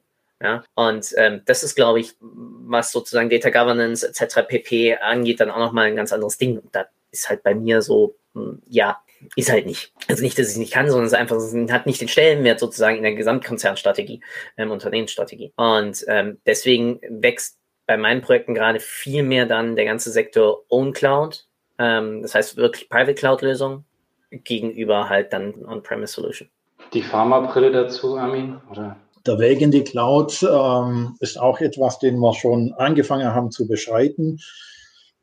Office 365 in der, in der Cloud. Äh, wir haben in Richtung HR Success Factors in der Cloud und sind aber auch ganz aktiv gerade dran im Thema BI und Analytics-Strategie den Weg. Ob das dann eine Hybridlandschaft ist ähm, oder äh, welche Komponente davon in der Cloud liegen, das gilt es eben ganz zeitnah in den nächsten Monaten zu klären. Ich glaube, wie vorher auch schon mal im Chat stand, das ist nicht die Frage ob, sondern wann ähm, und äh, wir haben das Process Mining äh, bei uns vor zwei Jahren gestartet. Da haben wir ein Projekt jetzt äh, losgetreten, wo wir äh, gerade den Wechsel in die Cloud äh, vornehmen. Äh, und für die ganze gesamte BI- und Analytics-Strategie wird eben die Frage sein, welche Komponenten sind on-premise, welche sind in der Cloud. Und das muss geklärt werden. Und dann hat man natürlich auch jeder wieder eine Wiese, die man dann betreten kann für die nächsten Jahre. Mit, mit den Themen, die du angesprochen hast, ist das natürlich auch ein Wandel geht da einher, ja auch im Controlling. Du befasst dich da jetzt ja auch mit, mit anderen Themen, wie man vielleicht ursprünglich klassischerweise sich vielleicht auch äh, im Controlling gesehen hat. War nochmal eine Frage an dich. Du sprichst ja, müssen sich wandeln. Ähm, da dann einfach nochmal ähm, die Frage, ja, die Rollen ändern sich, wie ändern sich, was so einfach äh, deine Meinung dazu? Es ist ein äh, viel diskutiertes Thema im Controlling-Umfeld. Ich habe vorher mal den Slogan gesagt, ähm, aber grundsätzlich, wenn man mal so ein bisschen zurückschaut, was ist denn die Aufgabe? Welche Funktionen hat das Controlling? Und das seit 60 Jahren. Da ist ja das eine Thema äh, Koordinationsfunktion, Rationalitätssicherungsfunktion, also betriebswirtschaftliche Gewissen des Unternehmens sein. Aber auch das Thema Informationsversorgungsfunktion steht immer schon äh, hier mit dabei. Und da geht's eigentlich um die Bereitstellung steuerungsrelevanter Informationen, und zwar ganz egal, ob strategisch oder ganz operativ für alle. So, und jetzt, äh, wenn man sich mal anschaut, was haben wir gemacht? Wir haben 2008 das Controlling, das ich bis dahin äh, alleine geleitet habe, aufgeteilt. So das klassische Business Partnering Controlling, das macht mein Kollege. Wir kümmern uns eben viel mehr um so die Kosten- und Leistungsrechnung, also klassische CO-Systeme, wenn wir in SAP unterwegs sind, aber auch das Thema Informationsbereitstellung. Und Bereitstellung heißt eben dann für unsere Controlling-Kollegen, fürs Management, wenn wir jetzt in Richtung Dashboarding denken, aber auch für alle Experten und Analysten, die in den Fachbereichen sitzen. Also zentrale Informationsbereitstellung.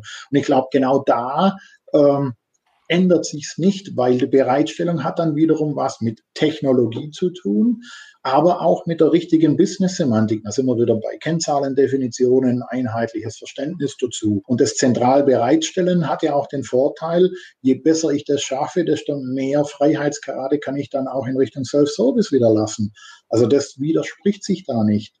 Ähm, Jetzt gab es da, fand ich ganz spannend, letzte Woche oder vorletzte Woche vom Ansgar Eikeler so ein äh, Kommentar auf LinkedIn. Äh, er hat da gesprochen vom Vorrecht auf ein neues Niveau der Informations- oder Entscheidungsfindung, äh, die nicht mehr im FI und CO angesiedelt ist, sondern in allen Fachbereichen. Das ist genau das, was ich vorher aber auch meinte. Die Verantwortung zu steuern liegt sowieso im Fachbereich. Und worauf wir uns konzentrieren, ist eben zentral die Informationen bereitstellen, nicht zentral das Steuern übernehmen.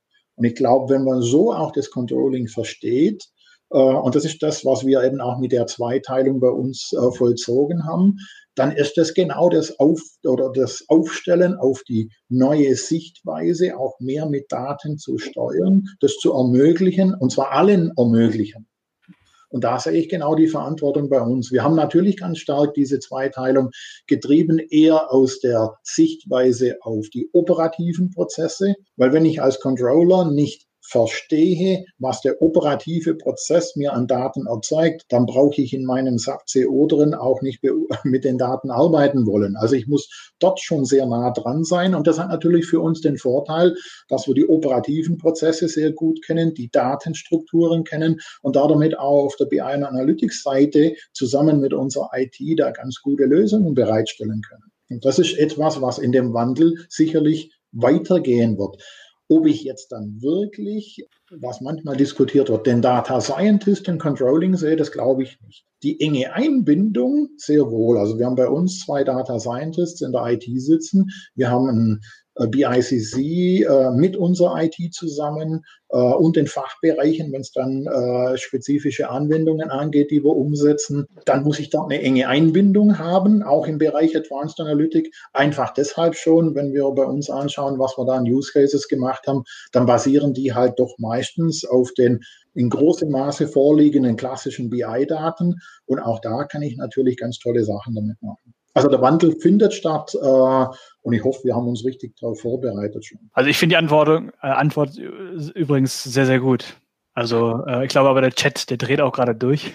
Einfach nur Kommentar, weil, also was ich halt häufig schon miterlebt habe, dass, also zwei Sätze dazu, Controlling sitzt auf den Daten, das sind unsere Daten, wir verteilen die zwar, aber wir sind halt Herrscher darüber. Und äh, das ist ja komplett das Gegenteil, äh, also was du ja gerade beschrieben hattest. Also das finde ich wirklich sehr, sehr gut. Also ja wenn wir den Controlling-Begriff wirklich richtig verstehen, dann heißt er, Controlling ist der Prozess der Zielfestlegung, Planung und Steuerung.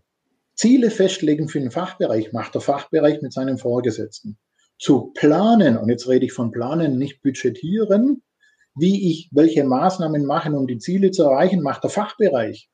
Das macht nicht das Controlling. Das Controlling unterstützt ihn dabei. Das ist immer wieder bei dem Thema Koordinationsfunktion, Rationalitätssicherung und Informationen bereitstellen, aber bitte eben für alle. Stichwort Transparenz, ja. Genau, genau. Wenn wir Daten allen bereitstellen, ist ja auch ähm, dieses, dieses Thema Data Literacy in, in vorhin ja auch schon mal, schon mal gefallen. Ja, ähm, Christian, hast du ja auch ein bisschen was, was dazu gesagt. Ähm, jetzt ist nochmal die Frage auch aufgekommen nach, ja, wie mache ich denn meine, mein Unternehmen dafür fit? Also was, wie funktioniert Data Literacy aktiv im Unternehmen? Was muss ich da, welchen Weg muss ich da einschlagen? Was sind da Ideen, ähm, um da dieses, diese Datenkompetenz einfach äh, hochzukriegen? Also den, den größten Fehler, den ganz viele Unternehmen machen, ist, dass sie das Thema verwechseln mit äh, Tool-Trainings. dass sie denken, sie können jetzt ein oder ein super tolles, neues, hippes äh, Analytics-Tool einführen und wenn sie einfach nur alle schulen, dann sind auch alle entsprechend datenkompetent und wird, dann wird das ein sehr großer Erfolg und das ist natürlich genau nicht so. Das Thema Datenkompetenz kann man, glaube ich, in verschiedene Bereiche einteilen. Ne? Du hast Leute, die haben vielleicht bislang noch gar nicht viel mit Daten zu tun gehabt. Die können äh, sich unter Aggregation oder Kennzahlen, Dimensionen, die können sich da gar nicht so richtig drunter vorstellen. Die haben kein Gefühl für, wie sie Daten aufbereiten müssen, wenn sie mal zwei Datentöpfe miteinander verknüpfen sollen. Die haben kein Gefühl dafür, was ein, was ein Schlüssel ist in einer Zeile, äh, wenn, ich ein, wenn ich ein Datenset habe. Die stehen also vielleicht ganz ganz am Anfang quasi von der Datenkompetenz. Und du hast Leute, die haben viel Erfahrung, die haben äh, schon viel mit Excel gearbeitet, die haben einfach ein gutes gutes Gefühl für diesen ganzen ersten Part und die musste, da musste vielleicht einen Fokus äh, mehr Richtung Visualisierung richten. Wie kann ich Informationen gut transportieren? Wie arbeite ich mit Farben? Welche Arten von Diagrammen verwende ich denn überhaupt? Wie kann ich die noch mit Zusatzinformationen versehen? Was ist denn eigentlich wichtig für den, der liest? Welche welche Informationen will ich da transportieren? Und das ist alles ein ganz großes Thema. Jetzt kommt diesen ganzen, in den ganzen, äh, die ganzen Hersteller bauen jetzt diese ganzen Advanced Analytics out of the box Algorithmen ein. Ne? Kannst irgendwo draufklicken und dann kriegst du gesagt, hier sind die Ausreißer und hier ist der Median und hier ist das. Und, und dafür musst du natürlich, oder die Eintrittswahrscheinlichkeit lässt irgendwelche Vorhersagen dir rechnen. Und dann musst du natürlich auf einmal, brauchst du neue Datenkompetenzen. Da musst du das auf einmal einschätzen können. Da musst du so eine ungefähre Vorstellung, du musst kein Mathematiker sein, aber du musst eine ungefähre Vorstellung davon haben, was bedeutet denn so eine Eintrittswahrscheinlichkeit? Oder was heißt denn, wenn der Algorithmus so und so äh, 88 Prozent, wie, wie kann ich das einschätzen? Wie gut ist das? Wie kann ich einen, viele arbeiten jetzt mit den Linien und dann äh, für die Vorhersagen mit so Fächerdiagrammen. Wie muss mhm. ich das interpretieren? Wie arbeite ich mit so einem Boxplot? Ja, vielleicht kommen neue Grafiktypen hinzu und so. Das heißt, mit, mit neuen Anforderungen, mit komplexeren Anforderungen brauchst du auch mehr Datenkompetenz und die kannst du am Schluss dann festlegen, welcher, wer wird denn nachher womit arbeiten und welchen, welche Skillstufe innerhalb der Datenkompetenz brauche. Da bin ich noch gar nicht, wie gesagt, noch gar nicht bei den Tools. Das mappt natürlich dann nachher. Ja, wir haben vorhin Data Self-Service, Self-Service Data Preparation besprochen. Da brauche ich natürlich nochmal eine Stufe mehr.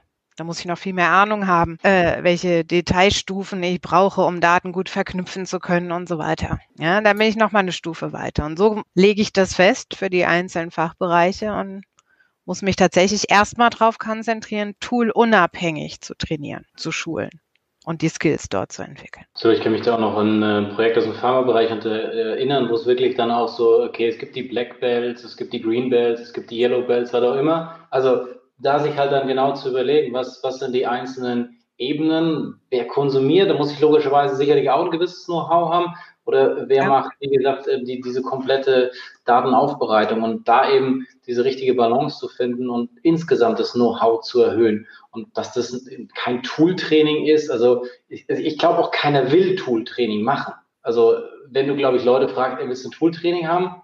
Also kriege ich immer eher so, uh, also ich weiß nicht, oder, oder seht ihr es anders? Also bei uns haben die Leute, wenn die, wenn die Bock haben auf ein, auf ein neues Tool, dann wollen die das auch lernen, klar. Das ist ja genau dieser Self-Service-Gedanke. Die wollen das ja selber machen. Die wollen wissen, wie sie was wohin schieben müssen und wie sie, äh, wie sie da irgendwelche coolen Dinge einbauen können. Das wollen die schon lernen. Aber das Wichtige ist ja, dass die Voraussetzung erstmal sein muss, dass sie das Gesamtkonstrukt verstanden haben. bevor sie nachher lernen. Die lernen ja im Tool-Training nur, welcher Knopf ist wo, damit das oder das passiert oder ich die und die Grafik bauen kann. Oder da habe ich wahrscheinlich immer nur Kunden, die immer nur das große Bild sehen und deswegen nur die Methodik und den gesamten Blick und dann gar nicht ins Tool runter wollen vielleicht. Wo wird der Graph jetzt bunt? ich glaube, das, was am meisten da immer fehlt, ist die Komponente wirklich kritisches Denken und Sachen zu hinterfragen.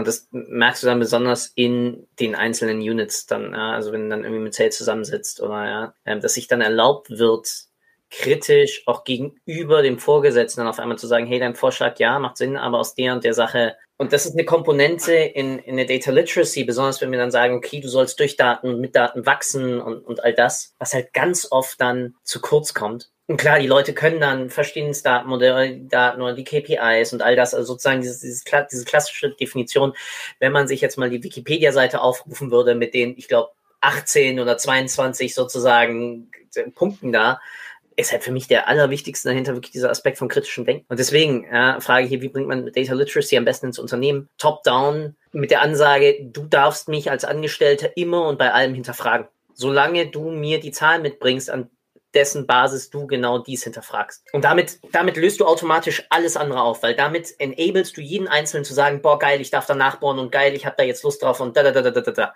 Das ist der Rattenschwanz, das ist sozusagen diese, diese, diese Schere, die diesen gordischen Knoten halt löst. Alles andere davor ist halt Netzbeiwerk. Was du brauchst, gar keine Frage. Also Kerstin, don't get me wrong, das brauchst du alles. Aber der Zündschlüssel am Ende ist genau diese Erlaubnis zum kritischen Denken. Ja, und das ist ja auch so ein bisschen quasi das, dieses Thema Datenkultur. Da ist absolut recht, Philipp. Das muss, das muss von oben, das muss ab der Geschäftsführung, muss das gelebt werden. Da gehören ja auch Themen dazu, wenn du, wenn du datengetrieben entscheiden musst, musst du auch eine ganz andere äh, Kultur bezüglich Datentransparenz ins Unternehmen bringen. Du siehst, wie das, wie das klassisch war. Wir haben, wir haben auch relativ viel im, im äh, Finanzsektor zu tun. Dann war immer ein Abteilungsleiter oder ein Bereichsleiter zuständig für seine Daten und er hat die Daten dann transportiert. Das heißt, er konnte, er durfte dann selber quasi, er war nochmal so die letzte Datenqualitätsbrücke, äh, äh, Brücke, ja, Instanz, wo er nochmal gucken konnte. Und äh, er war verantwortlich für die Daten und auf einmal brauchst du eine ganz andere Datenkultur, denn du willst ja auf einmal, dass du weiter runterschauen kannst, dass du die Daten so weit wie es geht allen zur Verfügung stellst. Dass du zentral, dass alle die gleichen Daten verwenden, aber dass die auch weiter schauen dürfen, dass dieses, das sind meine Daten und da darf sonst keiner reinschauen. Diese ganze Denke, die, die darf es ja gar nicht mehr geben. Das heißt, du musst bezüglich Datenkultur erstmal relativ viel umstoßen. Und dann kommt natürlich, dann kommt genau, Philipp, was du gesagt hast, dann, dann muss eben auch dieses kritische Hinterfragen auf einmal erlaubt sein. Schau ja. mal, ich habe hier die Daten gefunden. Du hast uns gesagt, es ist so, vielleicht ist es gar nicht so. Ich habe nämlich gesehen, es könnte auch so sein. Ja, und dann muss ich mich dann vielleicht als derjenige, der vielleicht sehr viel Erfahrung hat und auch ja, dieses Bauchgefühl sozusagen, muss ich mich dann ja auch hinterfragen lassen oder sagen, okay, mein Bauchgefühl ist falsch und das sagt mir jetzt irgendein so kleiner Knilch vielleicht auch noch. Ähm, ich habe da, gut, ich habe nicht den Artikel gelesen, nur die Überschrift fairerweise von BMW, die gesagt haben, okay, diese Datenkompetenz, die muss es jetzt geben bei BMW vom Vorstand bis runter ähm, an die Assembly Line sozusagen. Das ist natürlich wirksam, sage ich mal, wenn du es so kommunizierst. Ob es aber zu 100 Prozent dann auch wirklich gelebt wird, habe ich meine, habe ich meine Zweifel. Aber klar, der, der Grundgedanke ist absolut richtig. Aber dieses, wie gesagt, dann ja auch über verschiedene Hierarchien sich da gegenseitig zu challengen und, und zu hinterfragen und dann zu auch akzeptieren, dass einer, der jetzt die Daten checkt, dann ja vielleicht auch das Bauchgefühl von jemandem, der ein super erfahrener Manager ist, dann zu hinterfragen und, und kritisch auch einfach zu bedenken, das braucht schon die richtige Kultur. Also da, da muss wahrscheinlich einiges passieren. Ja, ja ich finde, ähm, also eigentlich gutes Stichwort Kultur.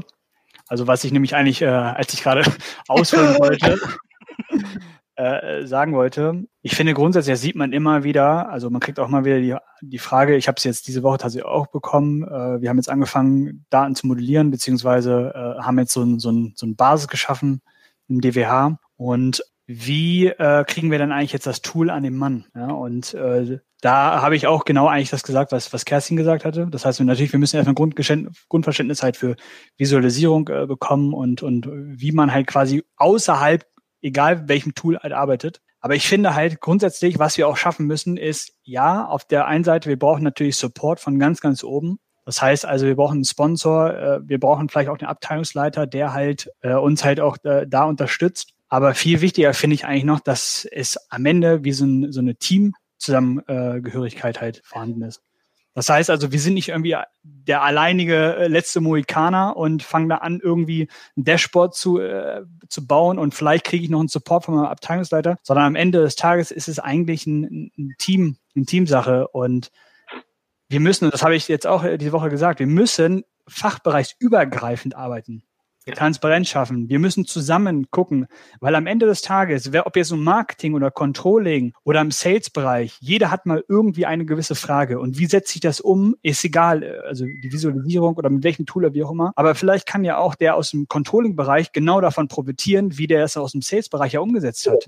Also wie hat der halt, äh, wie ist er rangegangen methodisch? Äh, was, hat, was ist am Ende dann rausgekommen? Was war der ROI davon? Und und ich finde halt einfach, wenn wir als Community, also ja, das fand ich auch im, im letzten im letzten Legends of Podcast echt ganz interessant, äh, was dann die, die Kollegin dann von Exasol gesagt hatte. Ja, also die, die hat Eva. ja auch jetzt, genau, Eva, genau. Äh, wir müssen halt so ein Community Spirit halt reinbringen, weil am Ende des Tages, wir können halt nicht alleine überleben. Ja, das ist halt im ganz normalen Sportbereich. Und äh, das ist halt, denke ich mal, zwar immer dieser Self-Service-Gedanke und Self-Service verbindet, also für mich jetzt eigentlich immer so, ich mache das alleine, ich komme alleine in die Daten, aber trotzdem muss man halt irgendwie sich austauschen und, und Transparenz halt schaffen. Und das ist, denke ich mal, ganz, ganz wichtig, ja. Zusätzlich zu natürlich, wie mache ich halt irgendwas? Ja, was sind halt, äh, was weiß ich was, was ist ein Median äh, oder die verschiedenen statistischen Modelle und so weiter. Ja, das ist natürlich ganz klar die Grundvoraussetzung. Timo Dachau hat dazu was ganz Witziges mal gesagt oder, oder vor ein paar Tagen gepostet. Und zwar die Frage damals, does your data spark joy? Und das ging bei ihm darum, okay, wann muss ich überhaupt mal Daten einsetzen, ähm, wann brauche ich überhaupt ein Reporting etc. pp. Ich fand die Frage eigentlich was ganz Geiles, zu sagen, okay, muss, brauche ich eigentlich immer Daten? Was natürlich jetzt konträr zu unserer Runde ist. Aber wenn ich gar nicht diese Kultur habe zur Kritikübungskeit, zur Möglichkeit, mich damit, ich sag mal, blöd auszudrücken, dann löst sozusagen das Einsetzen von Daten ja auch irgendwie gar keine wirkliche Freude bei der Nutzung aus. Da meine ich jetzt nicht Freude sozusagen aus dem tiefsten Herzen heraus. Ich freue mich, wenn ich heute wieder auf mein Dashboard gucke, ja. Aber sozusagen diesen, diesen, diesen Spark of Interest, dass ich genau dann mal vielleicht den Drilldown gerade machen möchte oder dass es bei mir neue Fragen aufwirft und ich sage, okay, warte mal, das Kundensegment oder die Kampagne oder den Abverkauf will ich jetzt einfach mal verstehen, weil ich will ihn entweder nachmachen. Und ich glaube, das ist eine ganz wichtige Sache, weil ganz oft, ja, besonders wir als Experten, überrollen dann halt die Endanwender äh, mit, mit, mit unseren schönen Vorstellungen, anstatt dann uns wiederum einzubremsen und zu sagen, erstens, hilft ihnen das gerade wirklich, was wir tun? Und zweitens, bei was eigentlich oder wie. Jetzt mal ganz von diesem Warum mal, mal abge, abgesehen. Ich glaube, das ist so eine Sache beim Thema auch Self-Service, beim Thema Kultur und beim Thema Data Literacy. Weil erstens, ich glaube, das war vorhin auch mal im, im Chat, nicht jeder muss oder nicht jeder will überhaupt mit Daten. Vollkommen okay. Aber ja, jetzt habe ich mich gerade selbst überschlagen beim Reden. Bist du übernehmen, Armin. Zum Thema Data Literacy vielleicht nur eins. Ich glaube, es ist ganz wichtig, dass das im Unternehmen sich wirklich durchsetzt. Und zwar nicht, weil ich glaube, dass jeder dann im Self-Service-Style seine Themen selber bearbeitet, sondern vielmehr, weil man da damit die Prozesse verstehen, das Business verstehen und die richtigen Entscheidungen treffen können. Und das muss ja eigentlich das Ziel sein nachher. Und ich glaube, ähm, und dann kommt man bis auf meine kleinen Teil äh, an Mitarbeiter ganz schnell wieder auf das Thema zurück, was Kerstin auch gesagt hat. Die meisten wollen konsumieren, wollen äh, ein gutes Tool haben, eine gute Anwendung haben, die ihnen die Fragen beantworten und nicht die Anwendungen selber bauen. Und ich glaube, wenn man da das schafft, ist allen geholfen. Und das Verstehen des Prozesses ist mindestens genauso wichtig, um die Daten auch richtig verstehen zu können. Also ich muss immer auch da vom operativen Geschäft Absolut, ja. bis in die Daten, bis in die, in die Analytik rein denken und verstehen. Und da vielleicht jetzt noch, weil jetzt auch wieder Tools gefallen ist und es gibt ja vielleicht auch Leute, die machen gerne Tools. Wir haben so ein paar Fragen wir noch mal in, in diese Richtung auch bekommen. Jetzt hier Power BI kenne ich oberflächlich. Ähm, ja, wie, wo tut sich der BI-Einsteiger besonders leicht mit? Das war auch die Frage, würde der SAC ohne SAP äh, Unterbau nutzen und solche Fragen. Ähm, da nochmal so aus, aus eurer Erfahrung jetzt dann auch äh, gegen Ende, was sind so, wo ihr sagt, hey, da glaubt ihr, sind Tools, wo man einen guten Einstieg mitfindet als BI-Einsteiger, auch gerne aus dem Fachbereich kommt. Was wären da so, so, so eure Tipps? Wo steigt man ein? Wie steigt man ein? Und habt ihr da ein Tool der Wahl sozusagen? Ich kann ja nur eine Antwort geben. Genau. Lass mich mal raten. Ja, genau. Und äh, dann mute ich mich wieder. ja, sorry, ich kann nicht zu Power BI sagen. Tut mir leid. Und kann aber zu anderen Tools sagen. Also sagen, mein Tool der Wahl ist Mein Tool, mein Tool der Wahl ist da, wo ich arbeite. Ja, ja, ich, also ich muss ganz ehrlich sagen, ich finde die, die Frage sehr schwierig, ja, weil es gibt zigtausend, also jetzt mal unabhängig davon, Information Builders an die Seite gestellt, ja, es gibt zigtausend verschiedene Tools am Markt und eigentlich muss ich wissen, was ich eigentlich machen will. Also ich habe Daten irgendwo im Unternehmen rumfliegen und ich muss wissen, was ich halt am Ende quasi wie irgendwo darstellen will und jedes Tool hat seine Stärken und Schwächen. Und ich finde, am Ende also, wenn ich ganz ehrlich bin, bringt es nichts, einfach mal zu sagen, hey, keine Ahnung was, ich gehe zu irgendeinem Analysten und sage, ja, was sind denn die, die Top 5 Tools? Keine Ahnung was, und dann holen die da halt ihren, ich nenne jetzt keinen Namen, aber ihren, ihren Katalog meinetwegen raus und sagen, naja, das sind die Top 5 Tools, mit denen sollst du dich auf, auf jeden Fall auseinandersetzen. Aber am Ende des Tages weiß ich gar nicht, warum ist es eigentlich das Top-Tool für mich, weil äh, wird es mein, also wird es mein Use Case überhaupt abbilden? Und also auch wieder als Privatperson Carry gesprochen, finde ich halt, wenn ich einen Use Case habe und jemand wirklich auf Biegen und Brechen als Vendor äh, sagt, ja, das können wir auf jeden Fall und nicht ganz ehrlich ist und sagen, ja, äh, wir können es vielleicht nicht so, aber wir haben vielleicht eine andere Möglichkeit, das äh, zu machen muss ich ganz ehrlich sagen, dann hör dir lieber den Wender an, der ehrlich ist und, ähm, und äh, deinen Use Case halt abbilden kann. Deswegen, also ich finde mega, mega schwierig, halt die Frage zu beantworten, in dem Sinne, was ist halt irgendwie das beste Tool oder so. Also einfach einsteigen, egal mit was, kommt ja gerade noch so, so Punkt, Punkt, Punkt die Frage. Also ich würde grundsätzlich erstmal, wenn man sich, ich weiß nicht genau, in, inwieweit jetzt der, der Kollege da jetzt affin ist, was halt BI-Tools angeht, aber wenn man erstmal gar keine Ahnung davon hat oder zumindest nicht die verschiedenen Tools kennt, mittlerweile gibt es so viel Material, irgendwie, keine Ahnung, sei es bei YouTube oder so, um erstmal ein Gefühl dafür zu kriegen, bevor man halt sich irgendwie einlädt und sagt, hey, mach mal bitte so eine typische Roadmap-Show. Und äh, ja, das ist dann halt immer Prototyping, Prototyping ist das Stichwort wegwerfen, wie Philipp sagt. Das ist eher das, was zählt, finde ich. Also du kennst ja auch viele Tools auf jeden Fall. Hast du da ja. äh, das Patentrezept? Ich habe überlegt, wie ich, wie ich äh, anfange. Also wenn wir, wenn die Frage tatsächlich einfach nur ist, ich möchte jetzt mit irgendeinem Frontend mir schnell was basteln können. Ja, und wir lassen die ganzen Themen Governance, semantischer Layer und all das, was auch wichtig ist, wenn ich so ein Tool einführe. Wenn ich jetzt einfach nur mit der Brille drauf gucke, ich, mein Rechner und irgendeine Anwendung, dann geben sich die Tools gar nicht, also die klassischen Self-Service-Tools, die jetzt die Carrie alle nicht genannt hat, also zum Beispiel haben wir schon ein bisschen was genannt, die sagt Power BI, Tableau, ClickSense, die geben sich alle nicht so viel. Die haben alle ähnliche Usability, weil die natürlich gegenseitig voneinander abgucken, weil die schauen, was bewährt sich denn, was ist ein einfach. Das eine ist auf der einen Seite einfacher, das andere auf der anderen. Was mich beeindruckt ist, wenn ähm, ein Hersteller dann jetzt ich habe das nicht genau verfolgt, wie sich das etabliert hat, aber wenn es wirklich diese Fan-Communities gibt, ja, bei Tableau ist das zum Beispiel unheimlich stark, da gibt's Leute, die verbringen dann ihre Wochenenden freiwillig damit, irgendwelche abgefahrenen Dashboards zu bauen oder betteln sich jeden Montag, weil sie das so cool finden, damit zu arbeiten. Und das ist für mich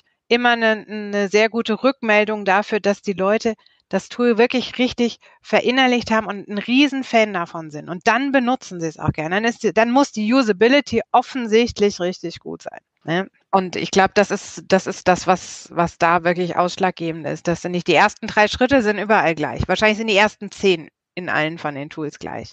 Aber entscheidend ist wahrscheinlich Schritt 11 bis 20 und die Leute, die einfach schon vier, fünf Monate damit arbeiten, dass die immer noch Lust haben, weil es immer noch gut ist, weil es stabil ist, weil es tolle Features hat, weil es auch ein paar sexy Features hat, wo man jemanden vielleicht mit beeindrucken kann, der ja dann auch wieder Lust haben muss, was zu bedienen, was ich ihm vielleicht gebaut habe. Und äh, ich glaube, das sind dann Komponenten, die man tatsächlich nicht, nicht äh, innerhalb der ersten fünf Minuten sofort sieht. Aber kurzes Stich, also sorry, wenn ich kurz reingerätsche, aber ich finde, man sollte sich nie richtig blenden lassen von, was halt sexy aussieht oder Absolut. Man, man, weiß halt nie, was, also wie viel Aufwand wurde da eigentlich betrieben. Ja, es wird Ja. zwar verkauft, teilweise, ja, das habe ich in anderthalb Stunden, habe ich das zusammengeklickt. Und eigentlich waren da irgendwie dreieinhalb Wochen dann Aufwand hinter. Und äh, das muss man immer so ein bisschen, finde ich, äh, differenziert halt sehen, definitiv. Also wenn, wenn jemand in der Lage ist, gesehen, wenn du ja dann so, so deine Vendor oder deine, deine Use Cases machst und dann so Vendor, die haben dann nochmal vor Ort Leute sitzen und dann nochmal irgendwo im Backup und dann kommt das gleiche Ergebnis raus und zwar, sie haben an dem einen halt 20 Leute gearbeitet, beim anderen nur eine Person. Ne, Da musst du halt auch da schon letztendlich schauen, dass du halt dann auch in deinen POCs da wirklich echte Vergleiche schaffst. hm. Philipp, du vorhin wollte ich dich schon reinziehen, jetzt habe ich aber Kerstin auch noch unterbrechen, glaube ich. Ne? Nee, ich wollte nur, äh, weil wir gerade gesagt haben, 23 Tage. Also ich glaube, dass du heutzutage nicht mehr 23 Tage bezahlen kannst, um, also wer zahlt 23 Tage, um ein Dashboard zu bekommen? Das ist ja totaler Irrsinn. Was dann vielleicht nach fünf Monaten wieder erweitert werden muss. Das, also ein richtig komplexes Ding, wo du noch, noch mit ganz vielen Unterebenen und so arbeitest, das muss aber dann nach fünf Tagen fertig sein, oder? Absolut, definitiv. Also eine, Und das eine ist schon echt dann ein richtig abgefahrenes Teil. Woche und nicht äh, Monate oder noch mehr. Philipp, dein Tool der Wahl? Alles. Vorhin klang es so, als wenn du das alles selber machst. Von, Im Notfall code ich, code ich die Dinge auch selbst, kurz, kurz, kurz in Python runter. Also es ist auch, ähm, oder in D3. Also es ist auch kein Stress. Mit Looker einiges gemacht, mit Tableau noch nie angerührt. Power BI, Google Data Studio, QuickSight, Chart.io, Metabase. Ja, bin da komplett toolagnostisch. Weil am Ende des Tages ist, ich, ich, die gesamte Datenmodellierung ist das, was bei mir zählt. Das heißt, ein, ein BigQuery, ein Redshift, eine Postgres. Das heißt, das ist das sozusagen, was für mich erstmal. Und dann um den Visualisierungslayer drauf. Und auch wieder richtig, ja. Ähm, Data Access etc. nochmal ein ganz anderes Thema. Aber das, was ja erstmal braucht, und das wissen wir alle, der Hauptaufwand ist erstmal Datenaufbereitung, Data Cleansing etc. etc. etc. Da laufen 80 Prozent der Zeit rein. So und das kann mir halt auch kein Tool auf diesem Planeten sozusagen sinnvollerweise abnehmen, weil wie denn? Ja, also woher denn? Welches Tool auf diesem Planeten kann denn bitte meine meine beschissenen CRM-Daten irgendwie korrigieren? Kann halt keins. So, und das heißt, das, das muss ich erstmal machen und dafür muss ich erstmal die Logiken aufbauen und das Ganze sozusagen nachmodellieren und das braucht halt die Zeit. Das Ganze dann fancy vorne zu visualisieren und sozusagen irgendwie dann bunt zu machen und ja, äh, wenn da einer ankommt und sagt, dafür brauche ich 23 Tage, dann sage ich, ja, da ist die Tür, vielen Dank. Äh, Den Tagessatz kann ich mir erstens nicht leisten und zweitens, was brauchst du denn dafür so lange? Ja, das ist, das ist der Hebel dahinter. Und deswegen denke ich bei solchen Sachen dann wirklich im Hintergrund, okay, auf welchen Data Warehouse System kann ich das sinnvoll On-Prem, Off-Prem, Cloud, was weiß ich nicht, wo dann sozusagen modellieren und, und, und ansetzen. Was ich cool ja, finde, nicht ganz so, ganz, sehr gut. Vielleicht nochmal eine, eine Sache jetzt aus einer internen Sicht. Da hat man ja vielleicht auch nochmal ein bisschen mehr zu beachten, äh, wenn man sich für ein Tool entscheidet oder muss da auch viel mehr abwägen. Deine Meinung dazu? Also es ist ja nicht nur, sage ich mal, ich entscheide mich dann für das bestmögliche Tool, sondern ich bin ja manchmal auch froh, wenn ich eins habe und damit einfach loslegen kann. Was ist so deine Meinung da nochmal dazu? Spannende Thematik. Wir haben aus der Historie heraus äh, eigentlich schon ganz lange gute Erfahrungen mit einer IBM-Umgebung, Planning Analytics, Applix TM1 früher seit 20 Jahren im Haus. Und das Ding kann extrem viel, gerade wenn es in Richtung Planung, aber auch rechtliche Konsolidierung geht. Wir haben immer mehr Daten aus dem äh, SAP-Umfeld. Ähm, da bieten sich natürlich andere Themen an und da ist ganz hip natürlich auch bei uns im Hause die Diskussion in Richtung SAC.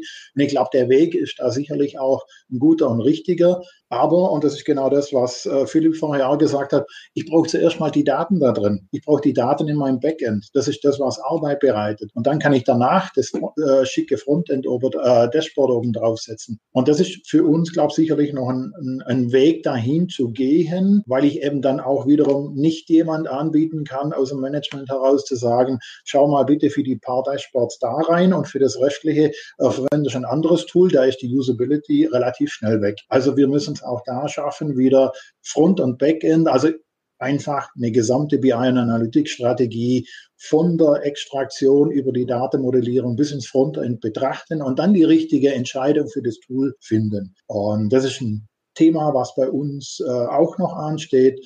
Äh, wir hatten da eigentlich eine klare Strategie mal 2016 äh, gezogen, aber die Welt verändert sich relativ schnell. Damals gab es noch ein Lumira, dann zwei Jahre später kommt dann halt eine SAC, dann kommt über Office 365 plötzlich Power BI mit ins Haus. Dann kommt ein CRM-Tool dazu, das auch auf der Microsoft-Seite ist. Und jetzt stehen wir auch vor der Frage, was ist unsere Strategie hier von der Architektur her für die nächsten Jahre? Und das ist, glaube ich, eine ganz, ganz wichtige Fragestellung und Weicherstellung, um da dann auch wieder mit Speed weitermachen zu können. Und dann würde ich jetzt ja fast mal auch schon die, die, die letzte Runde, die, die letzten Worte einwand. Eine Frage machen wir noch, auf jeden Fall. Philipp, hast du ja schon, äh, schon angedeutet, dass du sie auf jeden Fall äh, ja auch äh, gerne, gerne beantworten möchtest. Deswegen äh, gebe ich die dann auch gerne an dich rüber. Also, und jeder von den anderen kann sich da ja nochmal überlegen. Klar, fetter Pharma wissen wir ähm, als, als ein Beispiel, aber vielleicht äh, haben wir ja auch noch äh, andere Unternehmen, die uns jetzt so, so einfallen, die das sehr erfolgreich machen oder einen sehr hohen Reifegrad oder insgesamt einfach, was uns da jetzt so in den Sinn kommt. Es sind drei bei mir. Drei. Drei. Die erste ist Zalando, weil deren gesamtes ähm, BI-Logistik-System hauteng ähm, mit dem Marketing verknüpft ist und sie teilweise jetzt sogar ihr Marketing aus, aus BI-Sicht heraus auch schon einen hohen, ähm, zu einem hohen Automatisierungsgrad einfach über die Learnings und die ähm, Iterationen geführt haben. Das zweite, wer hätte es gedacht, kommt auch aus dem digitalen Bereich und zwar ist Amazon aus der Perspektive Kundenzentrierung und hypothesengetriebenes Testing. Das heißt, bei denen läuft jeder einzelne Report automatisch mit, was haben wir verändert, wie haben sich die Kennzahlen dadurch verändert. Also das gesamte Unternehmen, ja, also Jeff Bezos hat immer schön, ja, ähm, jeder Tag ist Tag Null ja schon geprägt, ähm, die hinterfragen sich stetig. Und jede Sache, die gemacht wird, ist ein Experiment.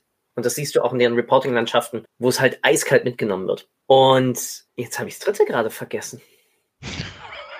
Also Amazon war, war die zwei, eins war äh, Zalando das fällt mir vielleicht noch ein. Bleiben wir erstmal bei zwei.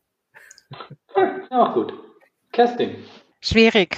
Ich kann dir ganz viele nennen, was noch nicht weit oder reif genug ist. Inklusive uns selber manchmal. Das ist aber so ein, äh, der eigene Schuster hat auch auf die schlechtesten Schuhe Ding. Obwohl wir ganz schön, ganz schön Gas gegeben haben die letzten, letzten drei, vier Jahre. Aber wir hatten davor, haben wir gesagt, naja, wenn wir es nicht brauchen, uns funktioniert alles so, machen wir erstmal nichts.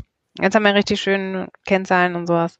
Ich finde es äh, tatsächlich schwierig, weil ich in diesem, ich äh, da viele, viele Beispiele jetzt, die der Philipp nennen kann, äh, da habe ich gar nicht so, ein, so einen Einblick in, in die Marketingabteilung und ähm, wir arbeiten eben immer viel mit Controlling zusammen, mit Finanz, äh, Finanzkennzahlen und so weiter. Da geben die sich alle nicht so viel, dass mir da eins, einer unheimlich raussticht.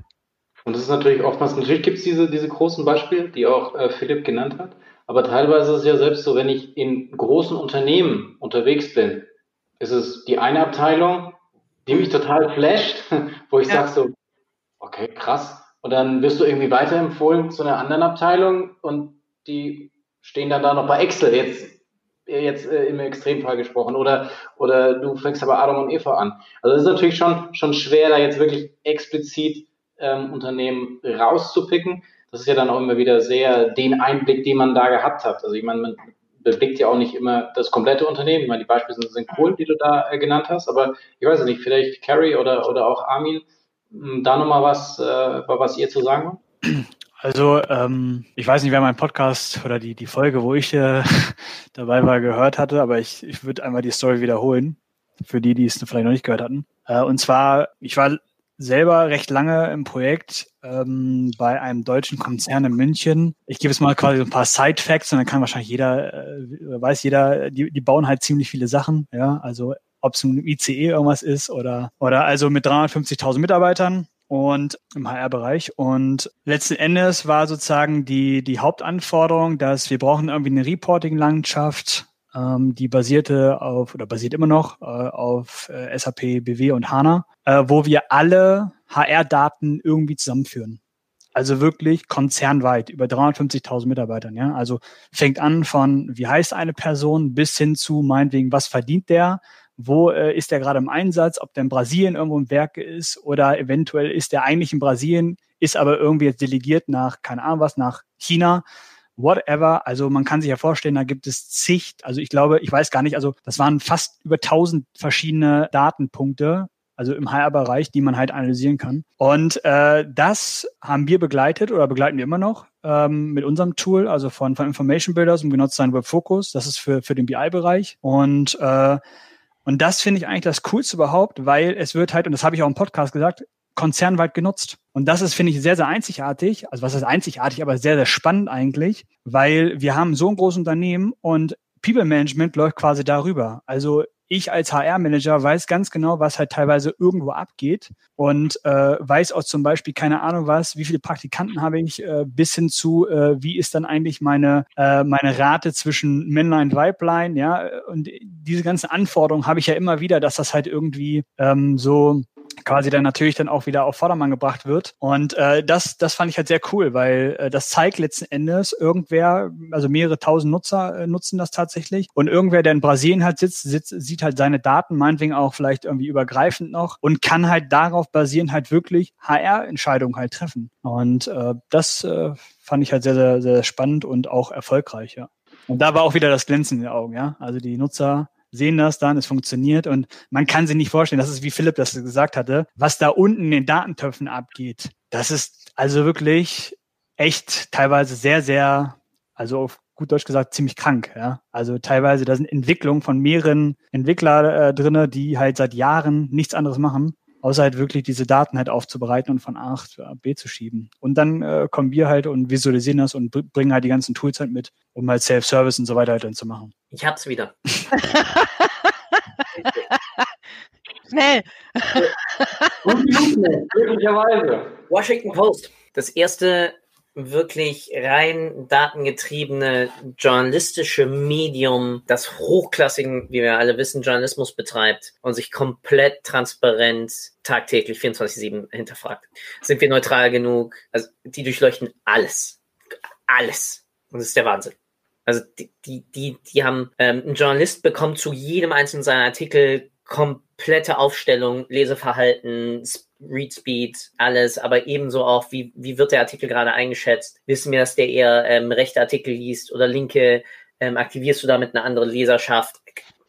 Der Wahnsinn, was die sich dafür. Okay, klar, die haben relativ schnell verstanden, wenn wir das nicht tun, dann verlieren wir endlich alle, ja. Aber die haben es halt wirklich dadurch hingekriegt, dass sie mehr Geld durch ihre Paywall verdienen, als sie jemals im klassischen Werbeanzeigengeschäft geschafft haben. Und das halt genau dadurch, dass sie sich komplett transparent nach innen gemacht haben. Deswegen, also das ist von den dreien ist das für mich sozusagen der Stern, weil die haben damit eine Transformation intern hingekriegt, die einfach nur krass ist. Das mehr oder weniger deine Schlussworte gewesen. Jeder jetzt für sich nochmal gerne nochmal, ähm, wir haben den Johnny jetzt ja auch wieder mit dazu geholt, also wir sind jetzt schon ziemlich, ziemlich am Ende sozusagen äh, von unserer Session. Ich hätte gar nicht gedacht, dass wir es äh, komplett durchziehen. Ich habe ja gedacht, äh, ich habe, äh, kann mich heute früh auf die Couch setzen. Aber es hat mir auf jeden Fall sehr, sehr, sehr viel Spaß gemacht, ähm, das mit euch zu besprechen. Ich muss auch ganz, ganz lieben Dank sagen an alle, die hier aktiv Fragen gestellt haben, die ja dieses Format ausmachen, weil ohne sie würde es uns allen, glaube ich, nur halb so viel Spaß machen, wenn wir da nicht die Möglichkeit hätten, ähm, Fragen zu bekommen und natürlich an äh, unsere wunderbaren Legends of Podcast. Ähm, ganz, ganz, ganz lieben Dank, ähm, dass ihr hier Rede und Antwort geschaltet habt. Also vielen, vielen Dank dafür. Und ähm, ja, jetzt jeder von euch gerne einfach nochmal so seine abschließenden Worte, Key Learnings äh, aus dem heutigen Talk.